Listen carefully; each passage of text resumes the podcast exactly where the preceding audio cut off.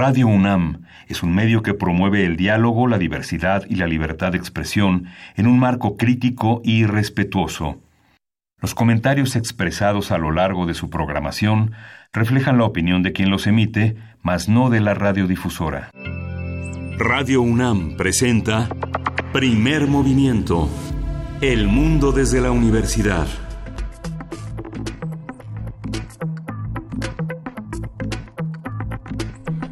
Hola, buenos días. Hoy es miércoles 19 de febrero y son las 7.05 de la mañana aquí en la Ciudad de México. Estamos aquí en Radio UNAM, en la cabina de Primer Movimiento. Berenice Camacho, buenos días. Buenos días, buenos días, Miguel Ángel Quemain. Gracias a nuestra querida audiencia que se suma desde esta hora muy temprano, 7.05 de la mañana.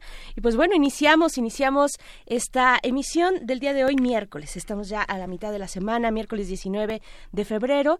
Y pues con esta noticia de ayer que, que, nos cayó el meteorito, ya llegó el meteorito y muchos no nos dimos cuenta, un, un meteorito muy moderado porque eh, pues bueno cuando se habla de meteorito uno eh, de meteoritos y de estos fenómenos pues uno eh, piensa en cuestiones muy catastróficas no fue un meteorito moderado que atravesó el cielo de la Ciudad de México el día de ayer martes. Se avistó un poco antes de las nueve de la noche.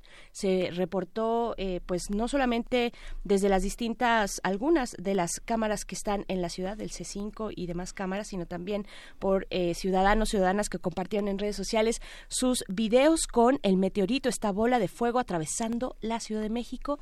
Y pues bueno, así, así estamos también con eh, una semana importante, importante para las letras. Ya a partir de mañana todo se está alistando porque arranca la Feria Internacional del Libro en Minería.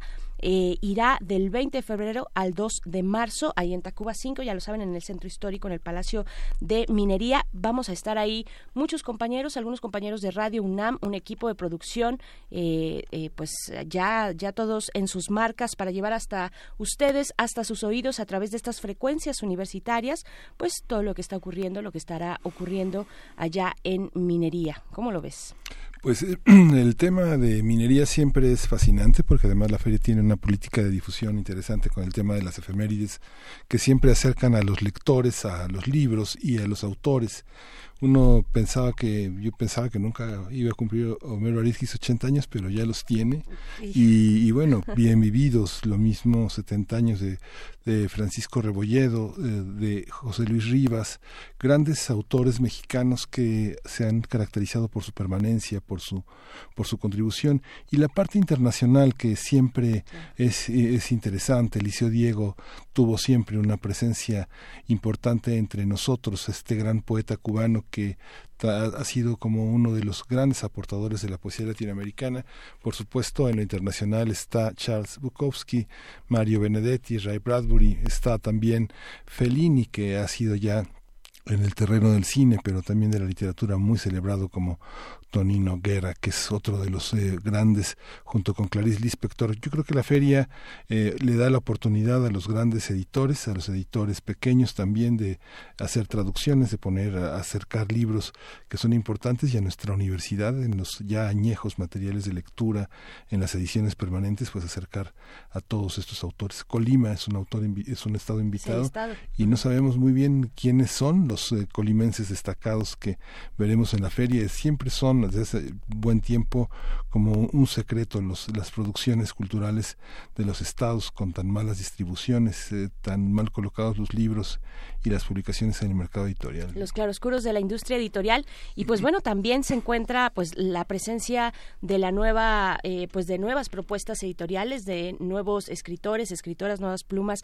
y nuevos formatos también. Eh, siempre el stand de cómic, por ejemplo, tiene una gran popularidad en fin, es la confluencia de distintos públicos muy diversos y tenemos esa posibilidad de estar ahí, de presenciarlo, porque hay una voracidad, no sé si te pasa, pero hay también de pronto una voracidad por los lectores, desde los lectores, pues asiduos y comprometidos, de eh, observar, de buscar lo nuevo, las nuevas propuestas editoriales, lo que está ocurriendo. Yo creo que es muy emocionante poder descubrir, eh, pues, nuevos libros favoritos, ¿no? Sí. Y muchos de los stands a los que llega uno que pues, uno tiene la certeza de que la vida sigue y la vida seguirá y de que el futuro es una es una gran promesa y uno hay, hay unos stands que uno dice bueno el año próximo me voy a llevar nada más esta vez esto, pero el año próximo sabe uno que seguirán ahí los libros en barata, hay unas, hay unas permanentes en barata y uno, y uno los encuentra, uno los posterga porque sabe que uno no lo va a leer en ese momento, pero se va uno con una pila enorme de libros, ¿no? Por supuesto, sí, siempre, siempre. E, ese es, ese es el truco de las ferias del libro, porque nos emociona, porque hay una convivencia detrás de lectores eh, que, nos reunimos pues en talleres, en charlas, en pláticas, en presentaciones del libro. Hay una efervescencia por querer saber eh, pues cuáles son aquellos títulos que todavía hacen falta en nuestros libreros, ¿no? Eh, títulos clásicos, títulos también de la poesía, de la, de la literatura y la poesía mexicana, pero lo nuevo. Yo creo que lo nuevo también es siempre muy emocionante. Pues bueno, ahí vamos a estar. Y si ustedes quieren también y nos podemos saludar, vamos a estar ahí en el Salón de la Autonomía, donde hemos estado eh, pues pues digamos en las últimas ediciones de la FIL del Palacio de Minería, ahí nos pueden encontrar, vamos a estar en transmisiones a partir del día de mañana, de mañana jueves eh, vamos a estar toda la semana ahí. Distintos eh, pues compañeros y compañeras conductoras eh, y productores de Radio UNAM vamos a estar por allá dándonos cita y serán bienvenidos. Si nos pasan a saludar pues nos va a dar muchísimo gusto ¿no? pues bueno así así iniciamos Miguel Ángel. No sé si tengas por ahí también entre tantas cosas otra sí brevemente bueno se continúa el, el tema que yo creo que va a ser uno de los temas importantes en los próximos en las próximas semanas la asociación sindical de pilotos aviadores. Eh, aseguró que sigue vigente la orden de aprehensión contra el expresidente del Consejo de Administración de Mexicana, Gastón Azcárraga, derivado de toda esta denuncia penal que interpuso en 2011 por difundir información falsa a inversionistas del Grupo Mexicana, que es un delito previsto por la ley del mercado de valores eh, sigue vigente, no, se ha quedado en la impunidad, está, no se quedará en la impunidad, es más de ocho mil trabajadores de Mexicana eh, desplazados con vidas verdaderamente arruinadas, sabemos personalmente de muchas personas que perdieron su jubilación, 750 jubilados que no tendrán oportunidad de tener un retiro tranquilo apoyados por sus familias que representan pues yo creo que cuatro o cinco veces más del daño que ha hecho Mexicana, no quedará, no quedará impune y todas las señales de este sexenio parecen anunciar que esto no se quedará así, ¿no? Han pasado ya casi diez años, una década, una década de dolor, de una, de una de una afrenta a un mundo laboral importante en México y que con la mano en la cintura destrozaron pues eh, la, ley no pasaron por encima de muchas vidas que todavía siguen reparándose tratando de repararse así es pues sí yo creo que va a ser un tema eh, en algún momento de, este sexenio.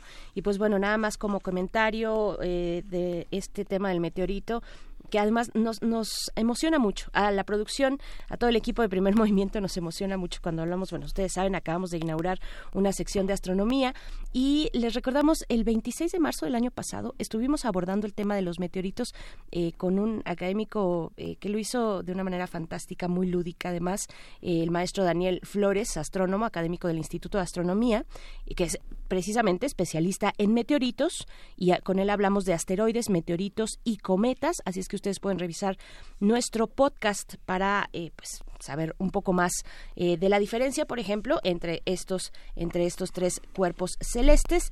Y pues bueno, así iniciamos. También le damos la bienvenida a nuestros compañeros de la Radio Universidad allá en Chihuahua. ¿Cómo están? Buenos días, gracias por sintonizarnos. Estaremos con ustedes en tres frecuencias, el 105.3, el 106.9 y el 105.7 que se transmite pues allá, allá en Chihuahua. Gracias, bienvenidos, bienvenidas y pues bueno, vamos a tener un arranque precisamente ya en lo que tiene que ver con la FIL Guadalajara, Miguel Sí, la, FIL de Minería, perdón. Sí, vamos a tener eh, las quintas jornadas de literatura de horror en la FIL de Minería a Ray Bradbury, a Ray Bradbury y vamos a hablar nada menos que con Roberto Coria él es un hombre de una amplitud en el terreno de la literatura, del cine, de una serie de temas que tienen que ver con hacer visible y comprensible todo un universo literario. Y vamos a contar también con la presencia de Antígona Segura. Ella es astrobióloga, investigadora del Instituto de Ciencias Nucleares de la UNAM y van a estar ellos dos aquí en unos, en unos minutos. En unos momentos más, las quintas jornadas de literatura de horror en la filminería y después, como todos los miércoles, tenemos nuestra sección de fonografías de bolsillo a cargo de Pavel Granados, ya lo conocen, él es escritor y es director de la Fonoteca Nacional. Vamos en esta ocasión a hablar de Dora Luz, la bolerista que cautivó a Dalí. Y en la nota del día vamos a tener la norma 172 de Semarnat que se aprobó sobre la calidad del aire y los riesgos a la salud. Vamos a tratar el tema con Stefan Prochak, coordinador de la campaña de calidad del aire, el poder del consumidor. Así es, precisamente, bueno, así hace eh, por estas fechas del año pasado teníamos un poquito después por por marzo teníamos estas contingencias ambientales, pues bueno, ahora llega esta norma oficial mexicana 172 de la Semarnat. Vamos a ver de qué se trata y después tenemos en nuestra nota internacional el regreso de Juan Guaidó, suena a amenaza este título, pero sí, el regreso de Juan Guaidó allá en Venezuela y la situación actual política y económica de aquel país, pues lo vamos a conversar con el doctor José María Calderón. Él es profesor investigador del Centro de Estudios Latinoamericanos de la Facultad de Ciencias Políticas y Sociales de la UNAM y también un colaborador habitual en Primer Movimiento. Vamos a tener también la mesa del día, las vacunas y el coronavirus, el COVID-19, con la doctora Rosa María del Ángel, y es jefa del Departamento de Infectómica y Patogénesis Molecular del CIMBESTAF. Y después, antes de despedirnos, por ahí de las 9.45, llega la sección de química a cargo del, doctor Plinio Sosa. Él es académico de tiempo completo de la Facultad de Química, dedicado principalmente a la docencia, pero también a la divulgación de la química. Y pues bueno, en esta ocasión nos habla del neón, luminaria del mundo va a estar interesante y pues bueno, ahí está eh, parte de lo que estaremos comentando, entre otros temas que se vayan colando, por supuesto, el tema de las cuestiones de violencia de género, pues ya se suben de 60 a 65 años, bueno, al menos la propuesta pasó ya y se aprobó en diputados el día de ayer en la Cámara de Diputados, pasa después, eh, se envía a senadores para su aprobación y bueno, eh, de 60 a 65 años subió la eh, pena para la, la condena para casos de feminicidio pues bueno, así iniciamos en primer movimiento, arroba P Movimiento, es la manera en la que nos encontramos en Twitter y primer movimiento UNAM en Facebook. Escríbanos, bienvenidos, bienvenidas. Vamos a ir con música. Con música. Esto es de el gran, el fabuloso Iggy Pop. La canción es Real Wild Child. like a fool.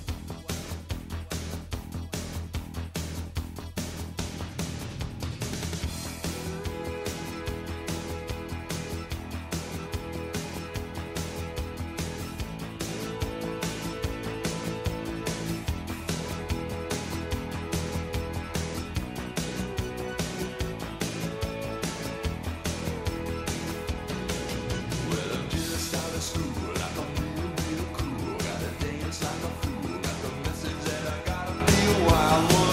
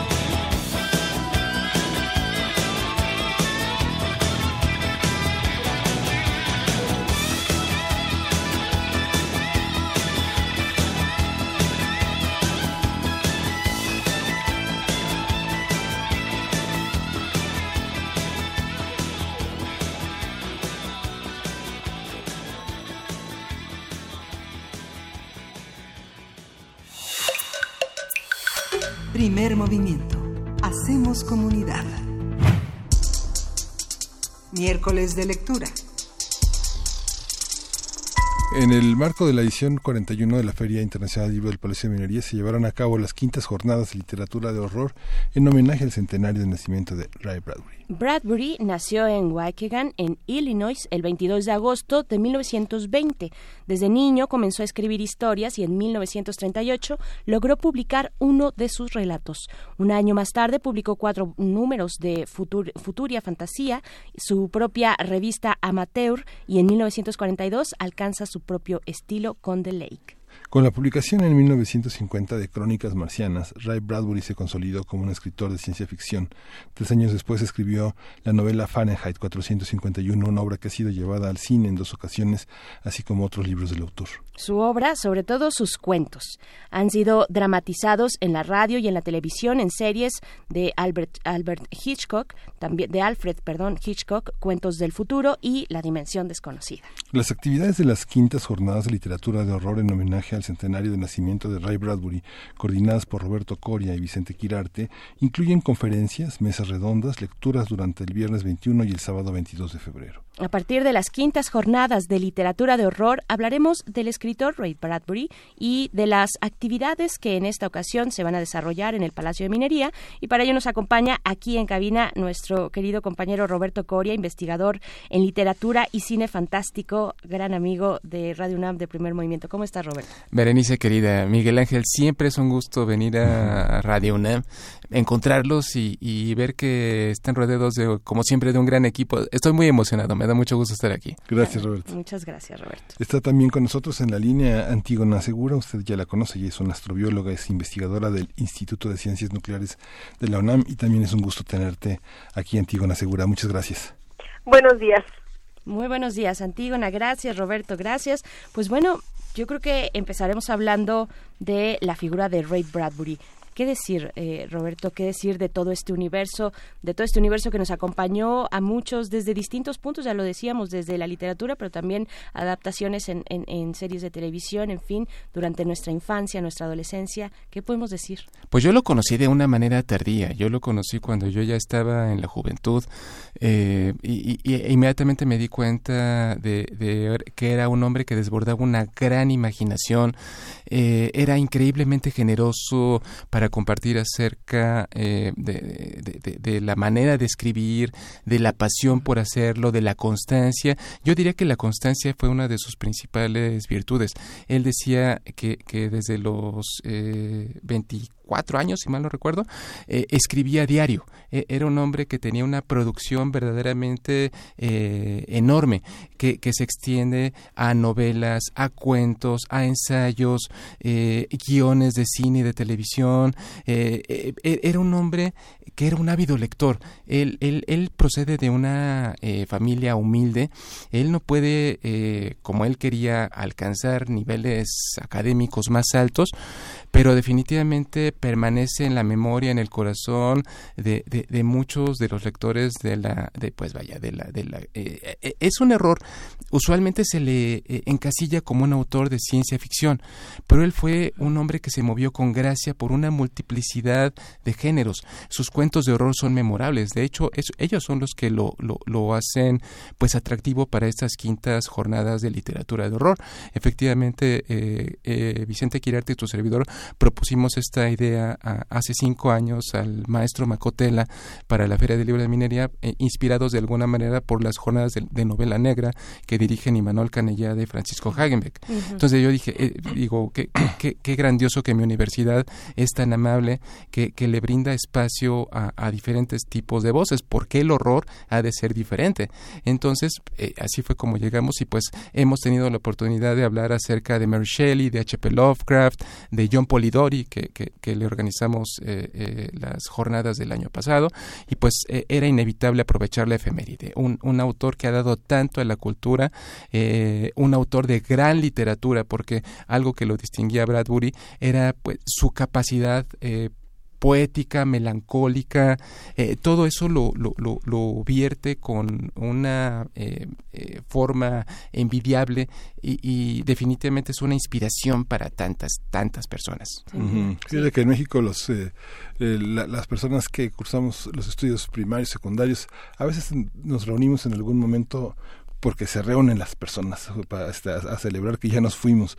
Pero en segunda secundaria fui a ver eh, Fahrenheit 451 en la película. Mm. Y tenía compañeros que no tenían biblioteca en su casa, pero con el tiempo te das cuenta de que todos estamos habitados por eso. ¿Cómo, cómo, cómo, cómo, pasa eso? Desde la astronomía, desde la ciencia, ¿cómo se ve Antígona a un personaje como él? ¿Cómo eh, los eh, imaginamos los científicos, sí apegados a la literatura, pero hablan poco de ella? ¿no? Pues bueno, no, no, no, no sé si puedo hablar por, por toda la comunidad y ciertamente creo que sí muchas personas que estudiamos ciencias eh, pues estamos atravesadas de alguna manera por la ciencia ficción. en mi caso, pues yo yo yo crecí rodeada de libros de ciencia ficción. Este, mi casa tenía muchísimos libros y, y mi papá era fan de la ciencia ficción. Entonces, eh, pues obviamente pues estaban ahí los libros y de repente pues uno así agarraba libros. Bueno, mi, papá me leyó, mi primer libro que me leyó fue un libro de ciencia ficción que se llama Marciano verte a casa, que no recuerdo nada del libro. Este, pero él, él, él me leía ese libro. Entonces, eh, después pues conocí a un montón de autores que bueno para mí digo pues yo era una niña no sé de ocho siete nueve años no diez años este vi a alguien cuando salió yo tenía como ocho años no por ejemplo. O sea era el, el, el, consumo de ciencia ficción en mi casa era como parte de la vida de la de, de la interacción familiar no eso entonces yo, yo crecí con estas cosas como de manera muy natural. Y en particular eh, Crónicas Marcianas para mí fue una cosa muy interesante porque recuerdo este cuento en el que se encuentran el marciano y el y, y pues el terrestre y esta imposibilidad de poder comunicar, o sea, se podían comunicar pero no no veían el mundo igual, ¿no? Entonces el, el marciano le escribía un, un, paisaje, una ciudad que el otro no veía, ¿no? Entonces, eh, para mí es, es, desde ahí, como esta, esta idea de de que a veces no vemos el mundo de la, de, de la misma forma, ¿no? Eh, me atravesó muchísimo y el final de, de de crónicas marcianas, ¿no? En donde se ven reflejados y dicen ahí están los marcianos, la posibilidad de que nosotros como humanos nos convirtamos en, en la gente que es de Marte, ¿no? Y, y, y entonces, eh, digamos, la, la posibilidad que habría esto acerca de, pues, vivir en otro mundo. Eh, para mí fue de las cosas que alimentó mi pasión por lo que hoy hago, que es la astrobiología, justamente, que es entender la búsqueda de vida extraterrestre. Entonces, eh, creo que creo que todas estas puertas de imaginación que de, de las que Roberto hablaba no toda la, imaginación que él desbordaba eh, en particular pues estaba at, atravesada por por por la exploración ¿no? por entender otros lugares y, y, eso para mí fue fascinante porque parecía que no había barreras no después ya me enteré que sí pero en ese momento cuando lees estas cosas parece que, que, se puede no claro por supuesto eh, Roberto ¿Qué tipo de horror? ¿Qué tipo de horror? Ahora que tú decías, bueno, pues sí, la verdad es que muchos identificamos a Bradbury con la ciencia ficción, pero ¿qué tipo de horror particular es el que podemos encontrar en él? Porque hay todo tipo, hay, muchas formas de representar el horror descarnado, este, tal vez más sórdido, ¿no? ¿Qué, tipo de horror cruza eh, Bradbury? ¿Qué se está mezclando ahí? Yo pienso que Bradbury siempre utilizó tanto la ciencia ficción, eh, la fantasía, el horror, como una metáfora para hablar acerca del horror de lo que podemos llegar a ser. Eh, si, tú, tú, mencionaste eh, Fahrenheit 451, por ejemplo, eh, que a mí me llama mucho la atención. Yo pienso que es la obra que él más quería eh, y, y, basta simplemente echarle una mirada a su lápida.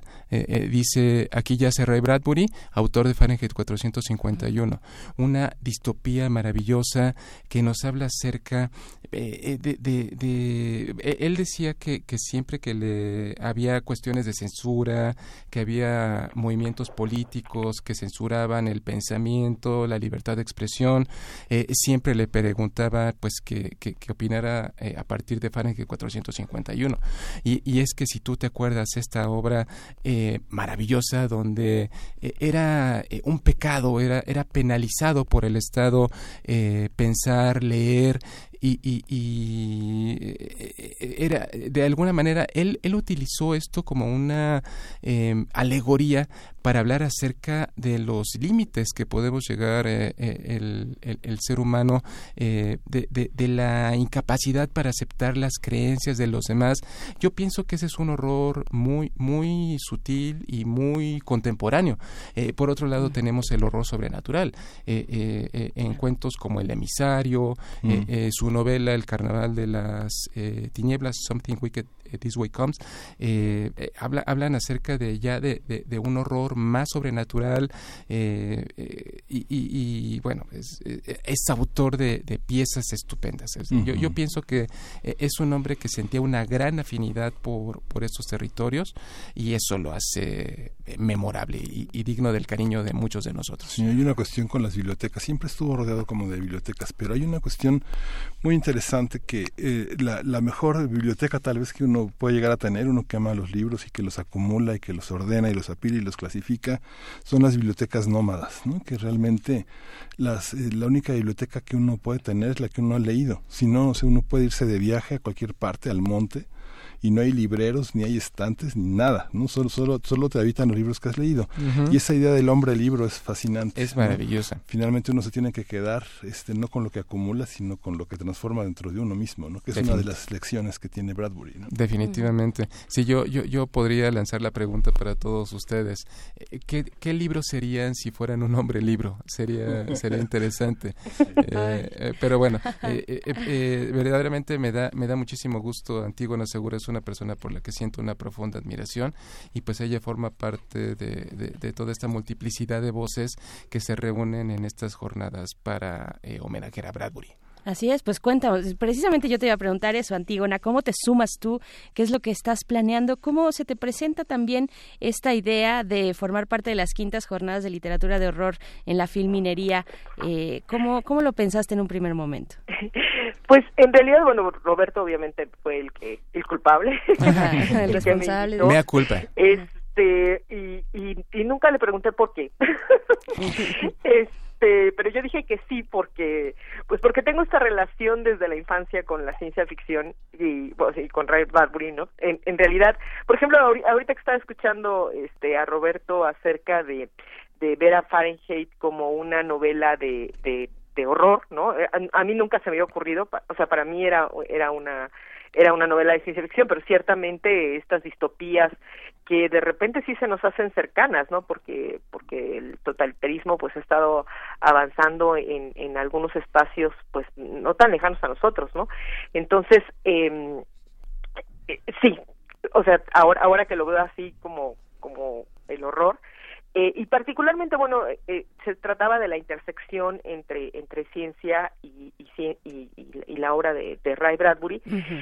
Y además acepté porque eh, pues ya llevo varios años trabajando con un grupo que se llama el Cúmulo de Tesla, eh, que pues nace a partir de, de una idea de este un biólogo David que estaba este interactuando con, con un grupo de, de escritoras de ciencia ficción. Y entonces eh, hacen un primer taller de escritura de ciencia ficción en el Instituto de Ciencias Nucleares donde yo trabajo y pues yo como fan de la ciencia ficción y que además me ha gustado escribir toda la vida pues me, me, paré allí no así mi, mi problema es que no tengo mucha imaginación para hacer cosas así de, ciencia ficción pero me, me, me, me gustó el taller me fui me fui a parar al taller y entonces ya ahí este comencé pues a interactuar con Gabriela Damián con Livia con Livia Brenda y, ya con ellas eh, eh, eh David Sistale que eh, Sistale es bióloga. Entonces empezamos, bueno, ellos formaron esta cosa que llamaron el, cúmulo de Tesla y, yo así me metí porque dije yo tengo que estar ahí, quiero trabajar con ellas. eh, y entonces eh, formamos un grupo muy interesante porque somos personas que venimos desde la ciencia y personas que vienen desde la literatura y entonces eh, nuestra nuestra interacción ha sido muy interesante en el sentido de que a veces una, una se nos ocurre una idea, no sé, bueno, por ejemplo, Marta Arriba Palacio un día se le ocurrió que participáramos en el Día Mundial de la Escucha, ¿no? Entonces fue un, fue un ejercicio de decir cómo rescatamos la escucha, cada una desde, eh, desde lo que le correspondía como, como parte de su, de su, eh, pues de, de sus saberes, ¿no? Finalmente. Y, y otra cosa que armé con, con el cúmulo de Tesla fue una conferencia que se llama justamente Crónicas Marcianas, eh, en la que hemos, hemos ido por toda la República con ella. Este con Gabriela Damián y fue una conferencia muy linda porque lo que hacemos es mostrar el conocimiento de Marte desde los dos puntos de vista, pensando en que también las cosas que imaginamos y que y que y, y que retratamos en estas obras literarias también son parte de la forma en que construimos el conocimiento acerca de las cosas.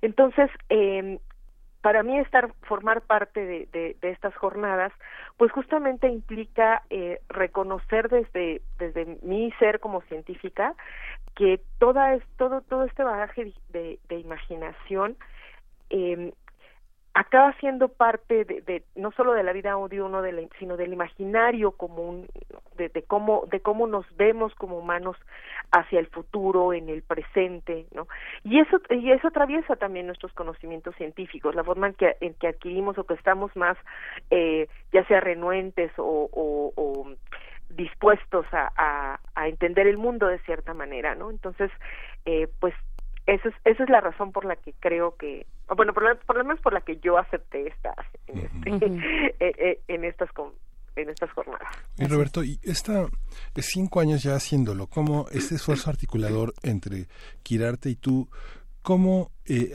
hacia, hacia dónde deriva, digamos que hay una parte de, de, mucha imaginación en la, en la elaboración de las jornadas.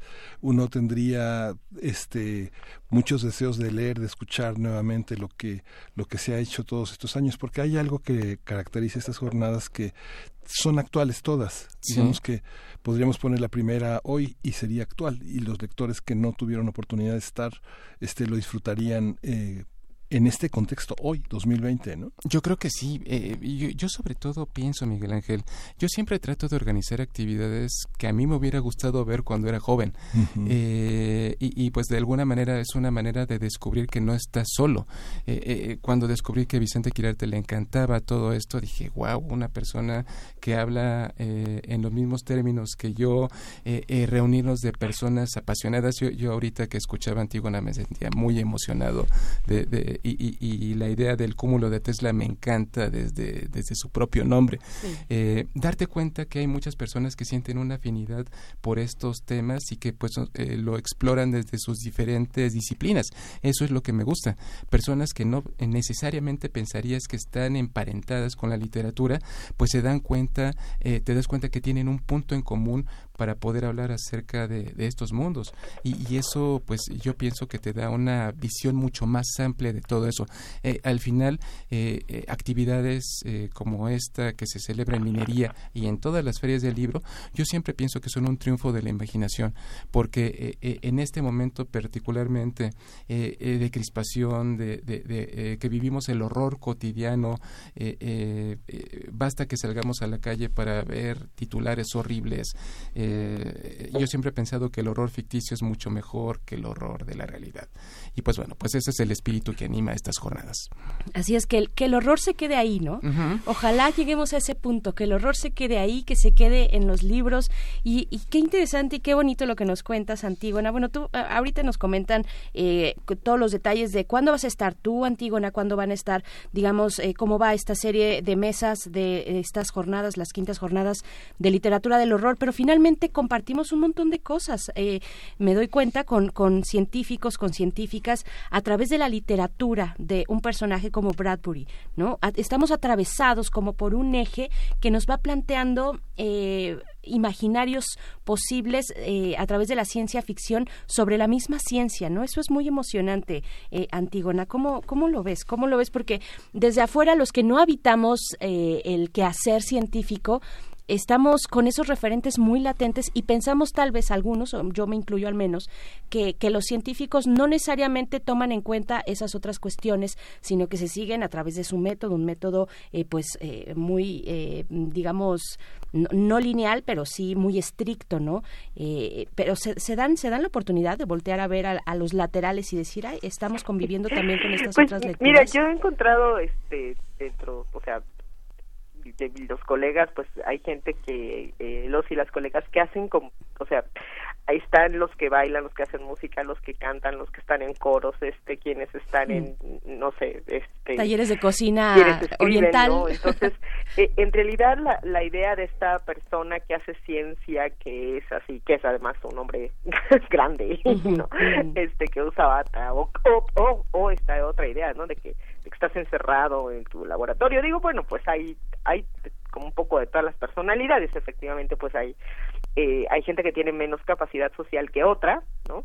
Este y, y en ciencia se le da bien porque pues puede cerrarse su cubículo a hacer cosas y, y, ya, ¿no? O sea, digamos que es un espacio que, que permite que, que hagas fácilmente eso a que si estudias, por ejemplo, comunicación, ¿no? O sea, este pero pero sí sí, sí hay un interés por por por lo lúdico porque finalmente nosotras eh, cuando hacemos ciencia requerimos eh, crear cosas nuevas. Estamos creando o sea estamos haciéndonos preguntas estamos buscando soluciones a problemas y tienes que ser relativamente creativo para poder hacerlo. Ahora claro que es una creatividad que viene también fomentada y sustentada con muchísimos años de entrenamiento no entonces por supuesto que no es lo mismo alguien que, que corre maratones no y eh, para las olimpiadas y que se está entrenando todo los días, ¿no? Este, y entonces nos parece que es una super persona, ¿no? Porque corre rapidísimo, pero claro, esto viene de un entrenamiento así de muchísimos años.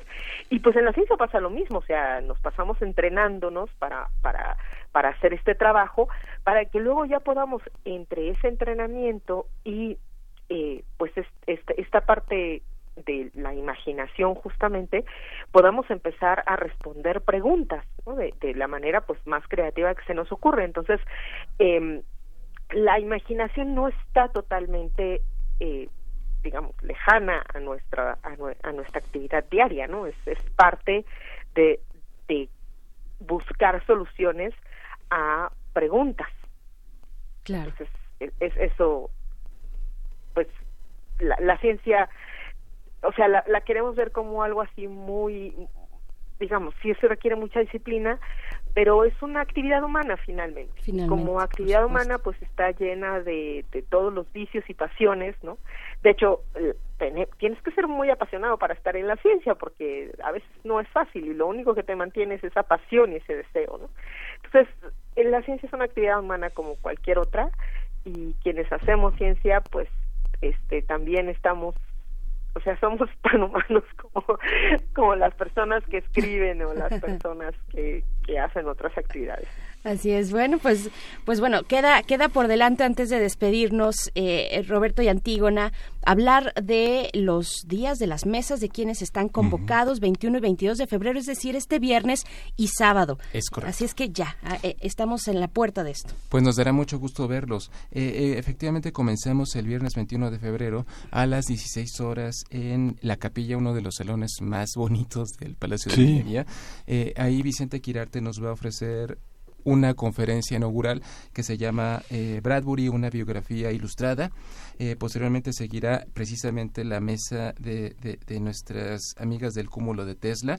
Va a estar Carla Peregrina del CONACIT, eh, va a, acompañarnos Antígona Segura, Livia Brenda Castro, que por cierto es la única mujer que ha sido nominada a los prestigiados premios Hugo, y, y, va a estar Gabriela Damián, yo las voy a estar acompañando, bendito entre las mujeres.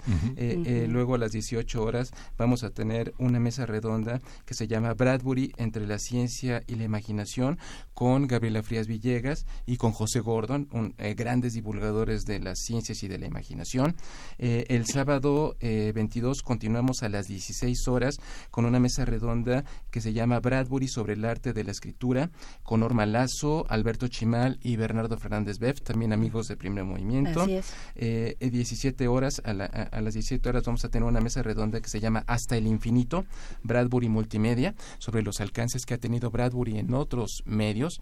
Y, voy a acompañar a eh, Blanca López eh, de eh, la Guamas Capozalco, a Antonio Camarillo y a Armando Saldaña Salinas. Y cerramos a las 18 horas ya con una manera tradicional que de alguna manera hay mucho ADN de Radio UNAM aquí en, esta actividad. la dirige Eduardo Ruiz Aviñón y, es una lectura de dos cuentos de horror de Ray Bradbury, de la voz de Elena de Aro, de Sergio Rued y de Gabriel Pingarrón. La verdad, esa, esa es la manera que nosotros siempre elegimos para eh, cerrar estas breves, intensas eh, y, sobre todo muy entrañables jornadas de horror. Híjole, se antoja muchísimo. Ahí está la invitación este viernes 21 y sábado 22 de febrero a partir de las 4 de la tarde en la capilla y, eh, y por cierto, e, es el, el, segundo día es en la Galería de Rectores. Ah, y por cierto, para todas nuestros eh, las personas que nos acompañan, nuestros amigos de Editorial Planeta, que son este pues eh, los licenciatarios de la obra de Bradbury, ubicada en, en, México, nos van a regalar un par de paquetes que rifaremos para los asistentes, uno cada día de las, de las jornadas. Y pues bueno, sobre todo se nos, se nos antoja muchísimo celebrar a un hombre que yo estoy seguro que vamos a continuar recordando durante generaciones o al menos mientras la humanidad exista, va a estar presente la imaginación de Bradbury. Sí, bueno, son, son importantes estos espacios para seguir, para invitar a los más jóvenes, a los que no se han acercado a la literatura de Bradbury, las quintas jornadas de literatura de horror en la filminería dedicadas a este escritor, Bradbury, este gran escritor, Roberto Coria. Muchísimas gracias eh, también Antígona Segura, a ambos por, por ser nuestros amigos, por compartir esto con nuestra audiencia y ahí estaremos el sábado, el viernes y el sábado. Muchas pues gracias, buen día. Pues a ustedes gracias por gracias, la amigos. Muy amables. gracias, Antígona. Vamos a ir con música, vamos a escuchar nada menos que de Skeletal Family, Promised Land.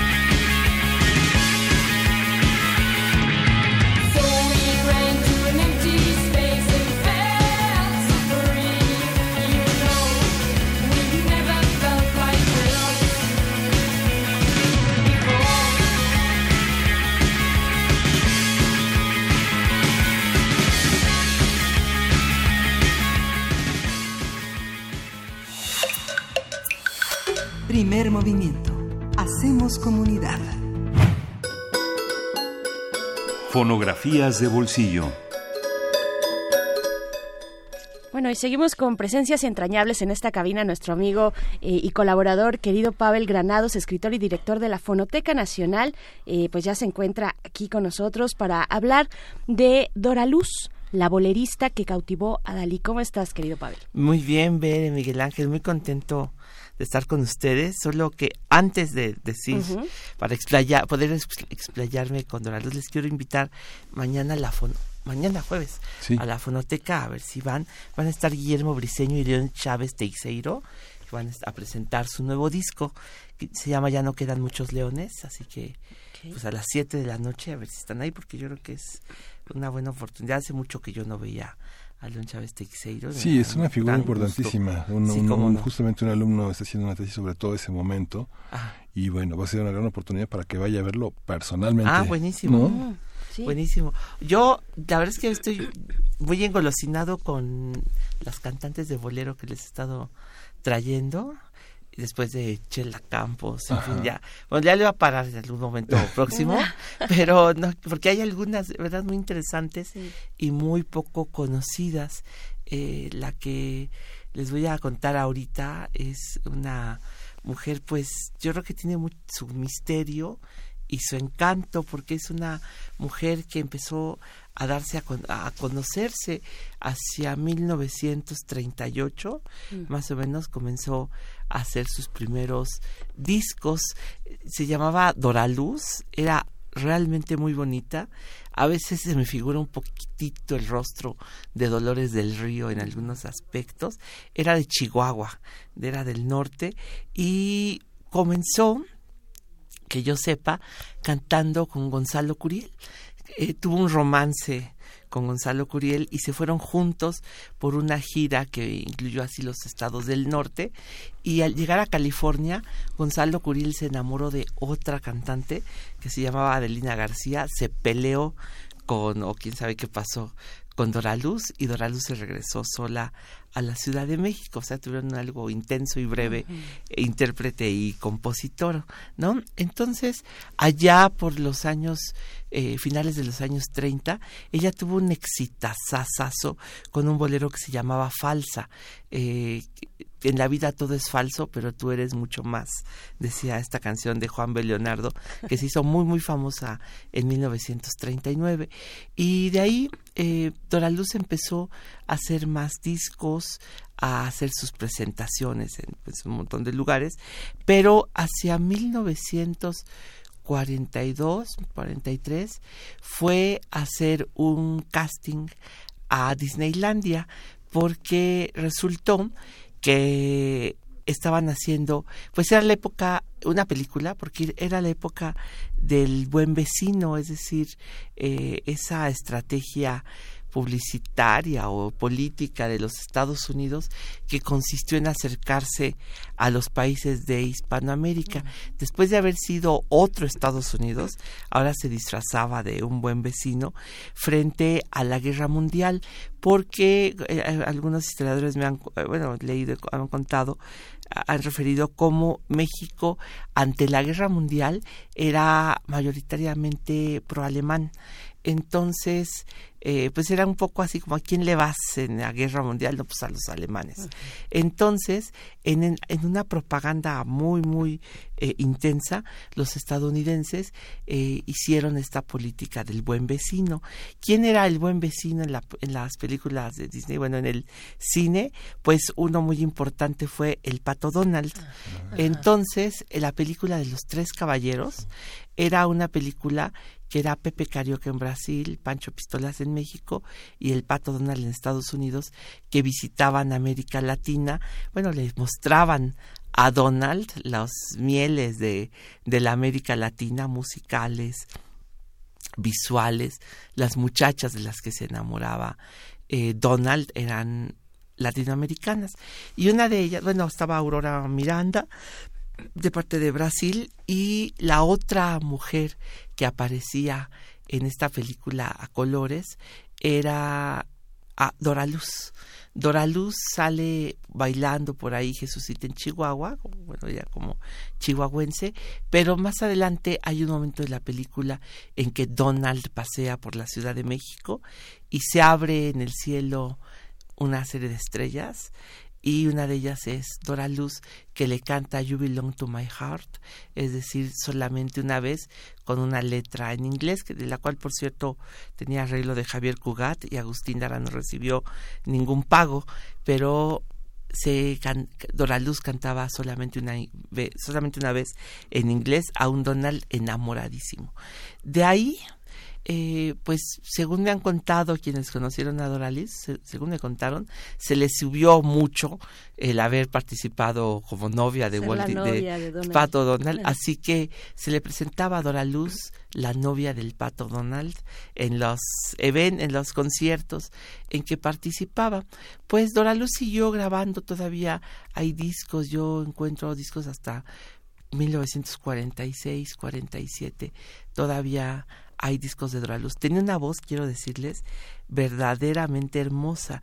Eh, ¿Cuál es el, por qué el título de ahorita que dijimos? Pues porque mm, resultó que ella hizo un casting, es decir, dejó grabada su voz en algunas tomas, pues cuando fue elegida eh, eh, la, la, participante en la película. Por entonces a Disneylandia llegó Salvador Dalí y Salvador Dalí visitó los estudios y bueno, aquí empieza algo que es más bien conjetura mía. Incluso en algún momento me hablaron de Disney para preguntarme de Dora Luz. ¿Por qué? Porque dejó una canción grabada que se llama Destino, de uno de los hermanos Domínguez, creo que es de Armando Domínguez. Destino, Destino tan cruel, dice esa canción. Y la grabó en inglés, la dejó grabada en inglés. Pues yo me imagino, me sospecho que Salvador Dalí, bueno, no me sospecho, Salvador Dalí escuchó esa grabación y le fascinó, le fascinó la voz de Dora Luz y se le ocurrió junto con Walt Disney que tendrían que hacer una película inspirada en Destino con esta grabación que había dejado Dora Luz. Así que eh, Dalí comenzó a fijarse cómo sería esta esta historia y es la es el romance de una bailarina con un beisbolista. Y entonces dejó el storyboard incluso hizo es decir hizo ya la secuencia de las imágenes las dejó dibujadas como el amor como todo es intemporal pero cuando te enamoras el el amor hace que pase el tiempo como las hormigas del tiempo empiezan a corroerte no de eso se trata más o menos este esta, este storyboard que dejó Salvador Dalí y que fue localizado por los estudios Disney en los años 90. Así que en los años 90, en una exposición que se hizo en París ah, para Walt Disney, se puso en una de las salas ya el film terminado, es decir, Destino, con Salvador Dalí y Walt Disney. ¿Qué pasó con Dora Luz? Nadie volvió a saber nada de ella. Disney, los estudios Disney la buscaron. No, desde hace muchos años, pues los últimos discos 1946-47. Hace poquito me enteré que eh, Doraluz se llamaba Doraluz Yáñez y que había sido madrina de bautizo de una amiga mía, María Alma Maldonado, hijo de, hija de la compositora de los años 50, María Alma. Cuando murió María Alma, Doraluz buscó a mi amiga para invitarla a comer y a tomar un café. Esto fue en 1955. Así que de todas las personas que yo he conocido, la última que la vio fue ella. Pues se despidieron en un café en 1955 y ya no se volvieron a ver.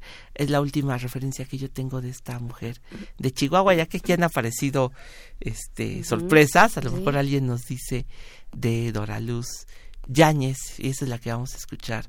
Ahora yo ya no la conocí, hace muchos años que se que pues se perdió de vista.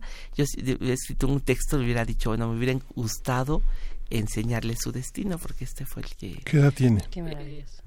Dora Luz, pues yo creo que es de mil, ella debe haber sido una cantante nacida hacia 1920, tendría 100 años. Está ya muy improbable, pero... Sí, claro. pero bueno, Dora Luz, yo creo que no sé, hace, imagínense, hace por lo menos sesenta y tantos años. ¿Qué canción traje? Traje una canción grabó, que grabó en 1940. Se llama Pregunta, es la orquesta de Rafael de Paz, es un bolero de Alfredo Núñez de Borbón. Y van a ver ustedes que es una voz muy aterciopelada, con mucha dulzura y con mucha fuerza también. Hace 80 años. Gracias. Ya la estamos escuchando. Gracias. Pavel Granados, pues ahí está, ustedes en Chihuahua. Nos despedimos ya de ustedes, pero si ustedes tienen alguna pista de dónde eh, pudiera estar, dónde fue el último paradero, los últimos momentos de vida de Dora Luz, pues ahí están nuestras redes sociales, nos pueden contactar. Muchas gracias, Pavel. Vamos a escuchar y nos despedimos. Eh, con esto nos vamos al corte. Si yo quiero a otro, si estás que vives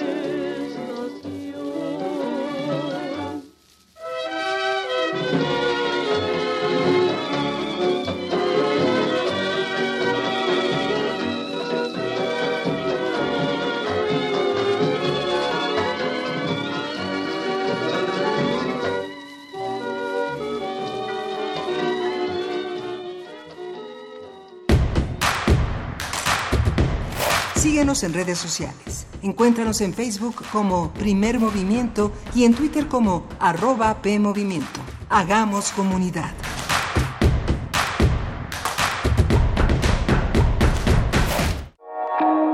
La literatura no es perfecta. A veces le falta alcance. A veces le falta igualdad. A veces equidad. Y es deber de los lectores enmendar este desequilibrio. Libros UNAM. La Dirección de Publicaciones y Fomento Editorial de la Universidad y Teatro UNAM te invitan a la presentación de la colección Vindictas. Grandes ejemplos de mujeres escritoras con obras de difícil acceso. Presentada por Tita Valencia, Marcela del Río, Socorro Venegas, Ave Barrera y Jorge Volpi. Martes 18 de febrero a las 19 horas en la sala Carlos Chávez del Centro Cultural Universitario. Entrada libre. La literatura no es perfecta, pero es perfectible. Manuel Felgueres. Trayectorias. En el marco de los festejos por sus 90 años de vida, se crea una exposición monográfica que resalta la importancia del artista en el desarrollo del arte contemporáneo en México. Pasando por tres etapas claves de su creación artística, se logra establecer una relación entre su pintura, escultura y una evidente inclinación por la innovación formal y técnica. técnica. Museo Universitario Arte Contemporáneo, MUAC. En Ciudad Universitaria, del 7 de diciembre de 2019 al 10 de mayo de 2020. Habla Alejandro Moreno, presidente nacional del PRI. Revolucionar es como una emoción. Y en el PRI las emociones nunca mienten. Hoy tenemos que subirle las revoluciones a lo que tenemos que cambiar. Vamos a subirle las revoluciones al carácter y al orgullo. Hoy tenemos que subirle las revoluciones a las elecciones abiertas. Vamos a subirle las revoluciones a nuestra militancia. Vamos a subirle las revoluciones hasta volver a ganarnos tu confianza. Gracias. PRI, el Partido de México.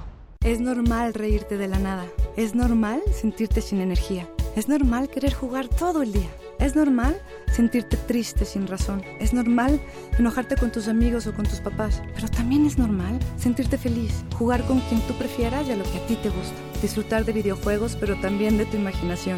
Es normal ser tú, único. Así que escúchate, siente quién eres y disfrútalo. No necesitas nada más. Nada. Juntos por la paz.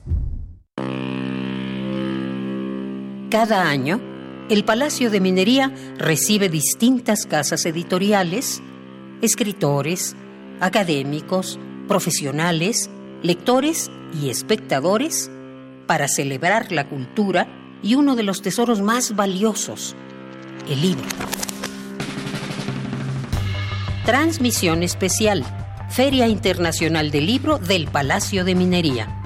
Síguenos en directo los viernes 21 y 28 de febrero, sábados 22 y 29 de febrero y domingos 23 de febrero y 1 de marzo. Para terminar, estaremos presentes en la clausura el lunes 2 de marzo. Todos los programas comenzarán a las 17 horas por el 96.1 de FM. Radio UNAM. Experiencia sonora. Coronavirus, coronavirus. Coronavirus 2019 de Wuhan. El nuevo coronavirus es un virus que provoca infecciones agudas en el aparato respiratorio. Con el cuidado adecuado y oportuno, se puede resolver sin complicaciones. Sin embargo, al igual que con la influenza y otros virus respiratorios, si no se atiende adecuadamente, puede provocar daños importantes, sobre todo en personas con problemas respiratorios como asma, bronquitis o enfermedad pulmonar obstructiva crónica, enfermedades del corazón, obesidad o alguna otra enfermedad que afecte su sistema inmune o la función respiratoria. Ante la sospecha de enfermedades respiratorias agudas, es importante no automedicarse, vigilar la evolución, no ir al trabajo, escuela o lugares públicos para evitar contagios y buscar ayuda médica profesional para determinar la conducta que hay que seguir. No es la primera vez que nos enfrentamos a una situación como esta, y gracias a las experiencias previas, como la de la influenza en 2009, en México estamos preparados y podemos hacerle frente a esta y otras situaciones. Es importante estar pendientes de la información que proporcione la Secretaría de Salud sobre la evolución de la epidemia y, en caso necesario, buscar atención médica profesional para el diagnóstico y tratamiento de las infecciones respiratorias en esta temporada.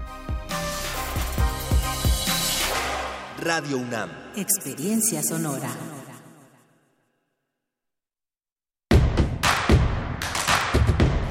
Queremos escucharte. Llámanos al 55 36 43 39 y al 55 36 89 89. Primer movimiento. Hacemos comunidad. Ya estamos de vuelta en primer movimiento en esta mañana de miércoles 19 de febrero. Son las 8 de la mañana con 6 minutos y bueno, les damos la bienvenida a quienes nos sintonizan a partir de este momento, los que ya también desde las 7 están con nosotros y los que se sumen a través de la radio Nicolaita en el 104.7 en Morelia. ¿Cómo están? ¿Cómo amanecen por allá eh, en la Universidad Michoacana de San Nicolás de Hidalgo? Les mandamos a todos, a todas un, un fuerte abrazo. Gracias por sintonizarnos y pues bueno, estamos en esta cabina después de unas de conversaciones muy interesantes, eh, culturales, muy, de verdad, eh, pues con muchos ánimos para iniciar esta mañana de miércoles. Miguel Ángel Quemain, hola, ¿cómo estás? Hola, Berenice Camacho, buenos días, buenos días a todos. Aquí estaba eh, corriendo las páginas, este, este, este rollo que tienen los eh, instrumentos digitales hoy para, para ver la información. Hoy, hoy, se da una conferencia de prensa justamente a las 9 de la mañana para hablar de los calendarios que van a tener las actividades incluyentes, las diversas actividades que van a hacer en el Complejo Cultural de los Pinos, la primera jornada por la inclusión. Es muy interesante. Estaba este, tratando de entender qué, qué entiende la Cuarta Transformación por cultura no me, me, me, busco por todas partes y, y me voy hasta López Portillo y encuentro cosas interesantes que se repiten hoy. Busco los programas culturales de la Madrid y encuentro encuentro muchas muchas simpatías y muchas similitudes pero no no encuentro esa parte transformadora que tiene que ver con con una, una visión de la cultura distinta, pero vale mucho la pena vale mucho la pena sumarse a estos esfuerzos que algunos creadores culturales han criticado porque con el mismo presupuesto se trata de mantener un enorme centro que está en los pinos, pero vale la pena de todas maneras, vale la pena sumarse, vale la pena dar el privilegio de la duda a todo este a todo este trabajo que va a tener un desarrollo del 22 y el 23 de febrero de 10 de la mañana a 5 de la tarde. Va a haber muchos trabajos muy interesantes para ver, sobre todo en las propuestas escénicas. Eh, hay un ballet mexicano que no se pueden perder, el Ballet Mexicano de la Discapacidad, que es un trabajo verdaderamente extraordinario, que es personas que generalmente no tienen espacios, que es muy difícil programarlas, que van a estar al alcance de todos con un acceso libre. La compañía Seña y Verbo, que también es un proyecto eh, que tiene ya prácticamente 30 años, desde los años 80, que Alberto Lomnis empezó a trabajar con ese trabajo del Teatro de Sordos y la compañía Pata de Cabra van a ofrecer una función de danza sobre ruedas, sobre sillas de ruedas. Es algo muy también conmovedor, muy importante, artístico. No es una, es una es un, es un, es un gran es un gran esfuerzo y bueno todo este espíritu que tiene que ver con exposiciones que va a haber una exposición que se llama la escultura de la tierra y el espíritu del 68 que son una obra plástica de jóvenes y niños que son de con nosotros, una asociación civil que tiene estudiantes con parálisis cerebral, han logrado colocarse en esa grieta de la tragedia mental para eh, construir un mundo plástico, un mundo de imaginación. Y bueno, Bárbara Anderson va a presentar en el Salón Adolfo López Mateos un libro que se llama Los dos hemisferios de Luca, donde aborda las posibilidades médicas para los pacientes con parálisis cerebral basada en las propias experiencias. Vale la pena acercarse 22 y 23 en el complejo cultural de los pinos. Vale la pena seguirlos. Así es pues bueno a ver qué tal a ver qué tal estas propuestas. Eh, ojalá puedan ustedes asistir y contarnos también cómo les fue. Y pues bueno hay varios comentarios en redes sociales porque venimos de eh, pues conversaciones mm, muy amenas muy interesantes. Las fonografías de bolsillo hablando de esta bolerista Dora Luz ya está. Vamos a poner en redes sociales esto de lo que nos hablaba precisamente Pablo Granados que es esta especie de pues caricatura donde sale ella interpretando la canción, el bolero de Solamente una vez y donde está ahí están los personajes de Disney, de ese mundo de Disney, está el Pato Donald, en fin, de verdad que es, es interesante esa propuesta, así es que ojalá la podamos poner en nuestras redes sociales. Y, bueno, vamos también a lo siguiente, durante esta hora estaremos en nuestra nota del día hablando de la norma oficial mexicana 172 sobre la calidad del aire y los riesgos en la salud con Stefan Brodziak en algún momento ya está eh, estamos por entrar al aire con él. Él es coordinador de la campaña de calidad del aire en el poder del consumidor. Y después nuestra nota internacional sobre Venezuela. Vamos, a estar en esta segunda hora muy, muy, muy, muy intensos con la información. No se, no se vaya, quédese con nosotros. Vamos a oír música. Nos vamos, directo con la nota del día. Primer movimiento. Hacemos comunidad. Nota del día.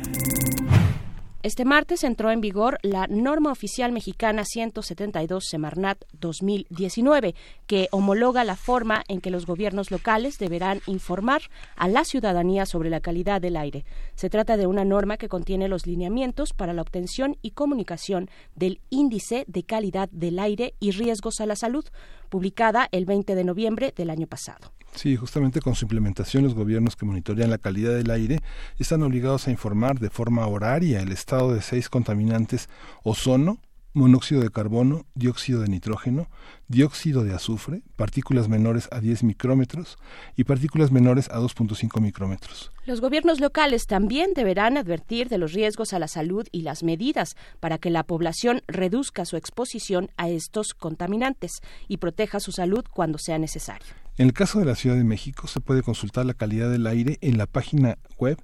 www.aire.cdmx.gov mx a través de la cuenta de Twitter arroba aire-cdmx o por vía telefónica en el número 55 52 78 99 31 en la extensión número 1. Bien, pues a partir de la presentación de esta norma oficial mexicana, hablaremos sobre la información pública en torno a la calidad del aire y los riesgos a nuestra salud. Para ello nos acompaña en la línea Stefan Borjak, quien es eh, quien es coordinador de la campaña de calidad del aire en el poder del consumidor. Y te damos la bienvenida de esta manera, Stefan. Muy buenos días por eh, eh, muy buenos días y gracias por conversar con nosotros esta mañana. ¿Cómo estás? Hola, muy buenos días, Berenice, eh, Miguel Ángel, un gusto estar con ustedes y con su auditorio. Gracias. Gracias, gracias, Estefan. Pues cuéntanos, por favor, eh, ¿qué dice? Eh, ¿cuál, es, ¿Cuál es la relevancia? ¿Qué es lo que está cambiando con la presentación de esta norma oficial mexicana 172 Semarnat? ¿De dónde venimos y hacia dónde nos está colocando esta norma? Muy buena pregunta para iniciar el tema de la actualización, bueno, del nuevo índice ¿De dónde venimos? Venimos de una forma muy descoordinada, eh, muy eh, débil de comunicar la percepción de riesgo con, con, eh, relativa a la calidad del aire. Entonces, por primera vez se da este esfuerzo a nivel federal para homologar la forma de medir la calidad del aire y el índice de riesgo asociado a esta calidad del aire, como ya bien lo señalabas hace unos minutos. Entonces, los gobiernos ya están obligados a comunicar, eh, como también lo señalaba Miguel Ángel, de manera horaria eh, la calidad del aire y este riesgo asociado a la calidad del aire. Y además eh, debe de llevar de manera conjunta una descripción del riesgo asociado a la calidad del aire para que la gente sepa, pues bueno, qué es lo que le pasa a las personas que son vulnerables ante una eh, ante ciertos niveles de la calidad del aire, ¿no? Por ejemplo, los niños y niñas, las personas con alguna condición eh, pulmonar, ya sea asmática, de obstrucción crónica pulmonar, ya sea de de alguna otra cuestión de enfermedades isquémicas del, del corazón. Entonces, eh, es bastante completo y además de esto, eh, la gran diferencia que hay, bueno, además de que se homologa por primera vez, eh, es que hay una forma más sensible, hay una metodología más sensible para poder, digamos, comunicar y eh, saber qué tipo de calidad de aire es la que tenemos, ¿no? En particular con el tema de las PM2.5, del material particulado de 2.5 micrómetros y de 10 micrómetros, es una metodología muy diferente que la hace mucho más sensible y mucho más eh, adecuada para comunicar eh, los riesgos y la calidad del aire, que eso es algo que no teníamos y va más allá eh, de, la, de las normativas de salud. Es decir, las normativas de salud eh, lo que regulan son cuáles son los, eh, las concentraciones máximas permisibles de los contaminantes criterios que ya mencionó Miguel Ángel. Y este instrumento no dice cuáles sean, o sea, bueno, está desde luego digamos, complementado por estas normas de salud, pero este instrumento es específicamente para comunicar la percepción de riesgo a la población y que la población pueda eh, adquirir, a tomar eh, medidas preventivas para la salvaguarda de su salud. Por el otro lado, pues también nos va a, a este, con esta percepción de riesgo, pues desde luego los gobiernos se van a ver presionados por la por la ciudadanía pues para llamar la atención para que se hagan las cosas para que se eh, mitiguen eh, los, las fuentes de contaminación que se tomen acciones eh, lo cual nos lleva a otro punto que no está contenido dentro de la norma del índice de calidad del aire y, y salud, sino que tiene que ver con la forma de manejar, de gestionar el tema de la calidad del aire una vez que ya se alcanzan ciertos niveles. Estoy hablando de los programas de contingencia ambiental atmosférica, que por ahora solo la Ciudad de México es la única que tiene programas, eh, Monterrey también y Guadalajara, pero muchos estados eh, están permitiendo eh, concentraciones peligrosas de estos contaminantes y, sin alertar a la población o sin llevar a cabo acciones de manera extraordinaria como lo son las contingencias aquí en, en nuestra ciudad que no nos gustan que generan eh, mucha incomodidad pues sí es verdad son difíciles son un costo un alto costo político para el gobierno pero son muy necesarias para la salvaguarda de la integridad sobre todo de las personas vulnerables niñas niños personas con alguna condición eh, cardiovascular y eh, adultos mayores. Entonces, eso también es una de las consecuencias que va a tener. Ahorita no lo vemos porque estamos, este, estamos por entrar, por ejemplo, en la Ciudad de México estamos por entrar en la temporada de, de, ozono, ¿no? en, unos, en, en un par de meses más un mes y medio más y eh, pero sí va a tener esas consecuencias o sea sí va a hacer eh, esperamos que incremente la percepción de riesgo de la población y con ello pues desde luego exija la, la ciudadanía eh, acciones más contundentes para mejorar la calidad del aire. La norma es la norma es para todo el país es correcto. Sí, es digamos que las ciudades en las que generalmente no encontramos esta, esta, estas características del aire, pues no sé, son eh, San Luis Potosí, Puebla, Hermosillo, este, Toluca, Guanajuato, Guadalajara, Saltillo, Querétaro, eh, Reynosa, Ciudad de México, Tijuana, eh, Monterrey, son, excepto la Ciudad de México, Guadalajara y Monterrey, son eh, pocas las eh, medidas que se habían implementado para garantizar la certeza sobre la calidad del aire, son los puntos y las ciudades industriales más bollantes, más importantes del país y las que, curiosamente, más impunidad en el desarrollo de las industrias tienen. No hay control del agua, no hay control de las emisiones eh, de, este, de gases. Esta, esta parte, ¿cómo, ¿cómo crees que impacte en la dinámica, eh, en la dinámica de, las, de estas ciudades que justifican el, el progreso, la inversión económica contra la salud, o sea, priorizan es la inversión económica contra la salud de la población. ¿Tú cómo lo ves ahí?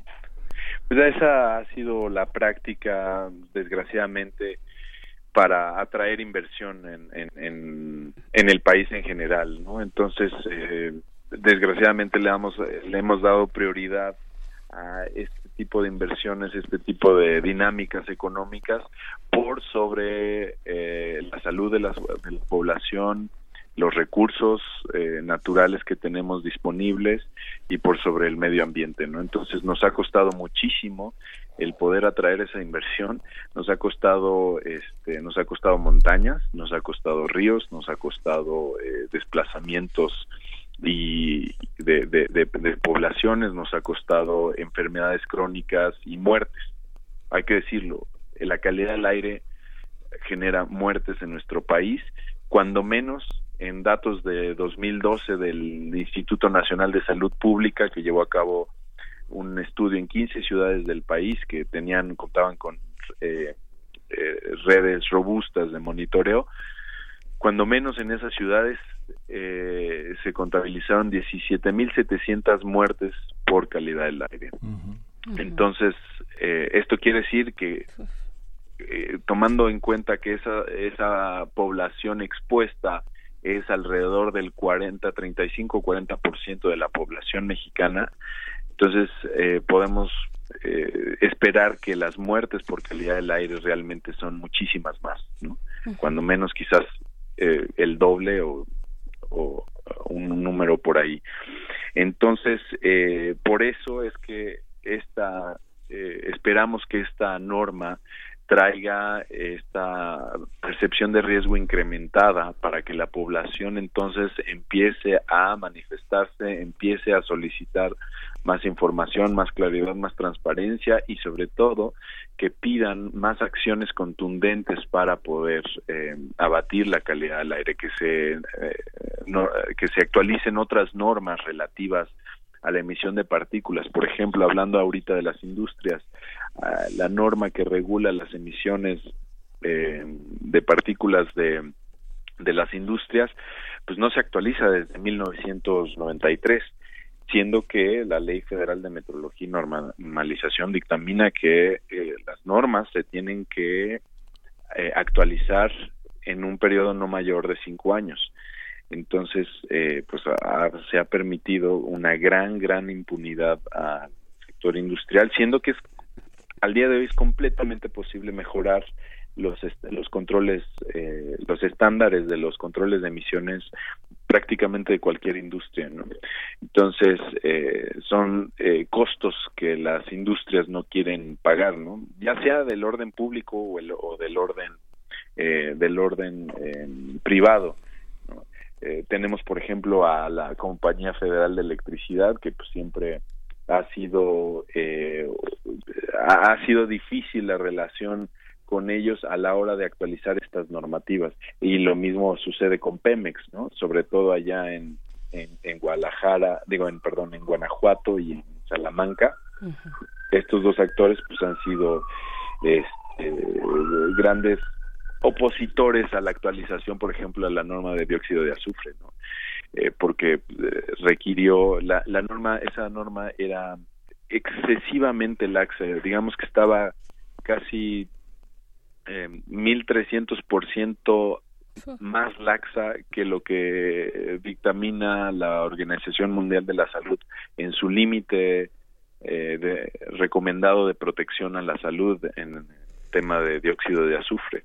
Entonces, eh, eso ha generado en, allá en Guanajuato pues muchísimas eh, enfermedades crónicas, muchísimas afectaciones a, la salud de los niños, niñas eh, por el por la presencia de azufre en esas en esa zona, ¿no? Entonces, desde luego mejorar los controles de emisiones para las empresas pues es algo costoso, pero es, es, es, es ha sido desgraciadamente ha pesado más el costo a las industrias que el costo que genera socializado hacia la población.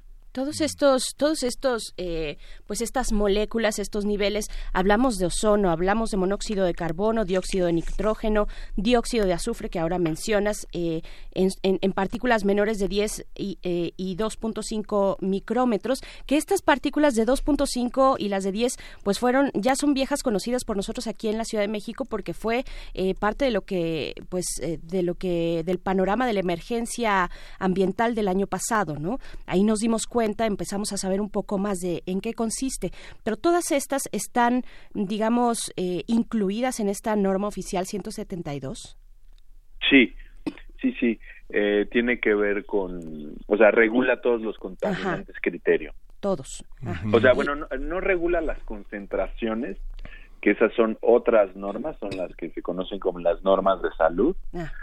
Eh, pero lo que regula es la forma de comunicar eh, las concentraciones en términos del índice y también regula eh, la forma de comunicar el riesgo asociado a esta calidad del aire. Claro. ¿Qué, va a significar esto eh, para los gobiernos, para los gobiernos estatales? ¿Qué va a significar la instrumentación de esta norma 172? Pienso en cuestiones, eh, yo que desconozco completamente de cómo funcionaría esto, en cuestiones, por ejemplo, del monitoreo, del monitoreo de estos, de estas moléculas, se tiene, mm, se cuenta con los módulos suficientes para tener eh, la precisión de este conteo de estas concentraciones.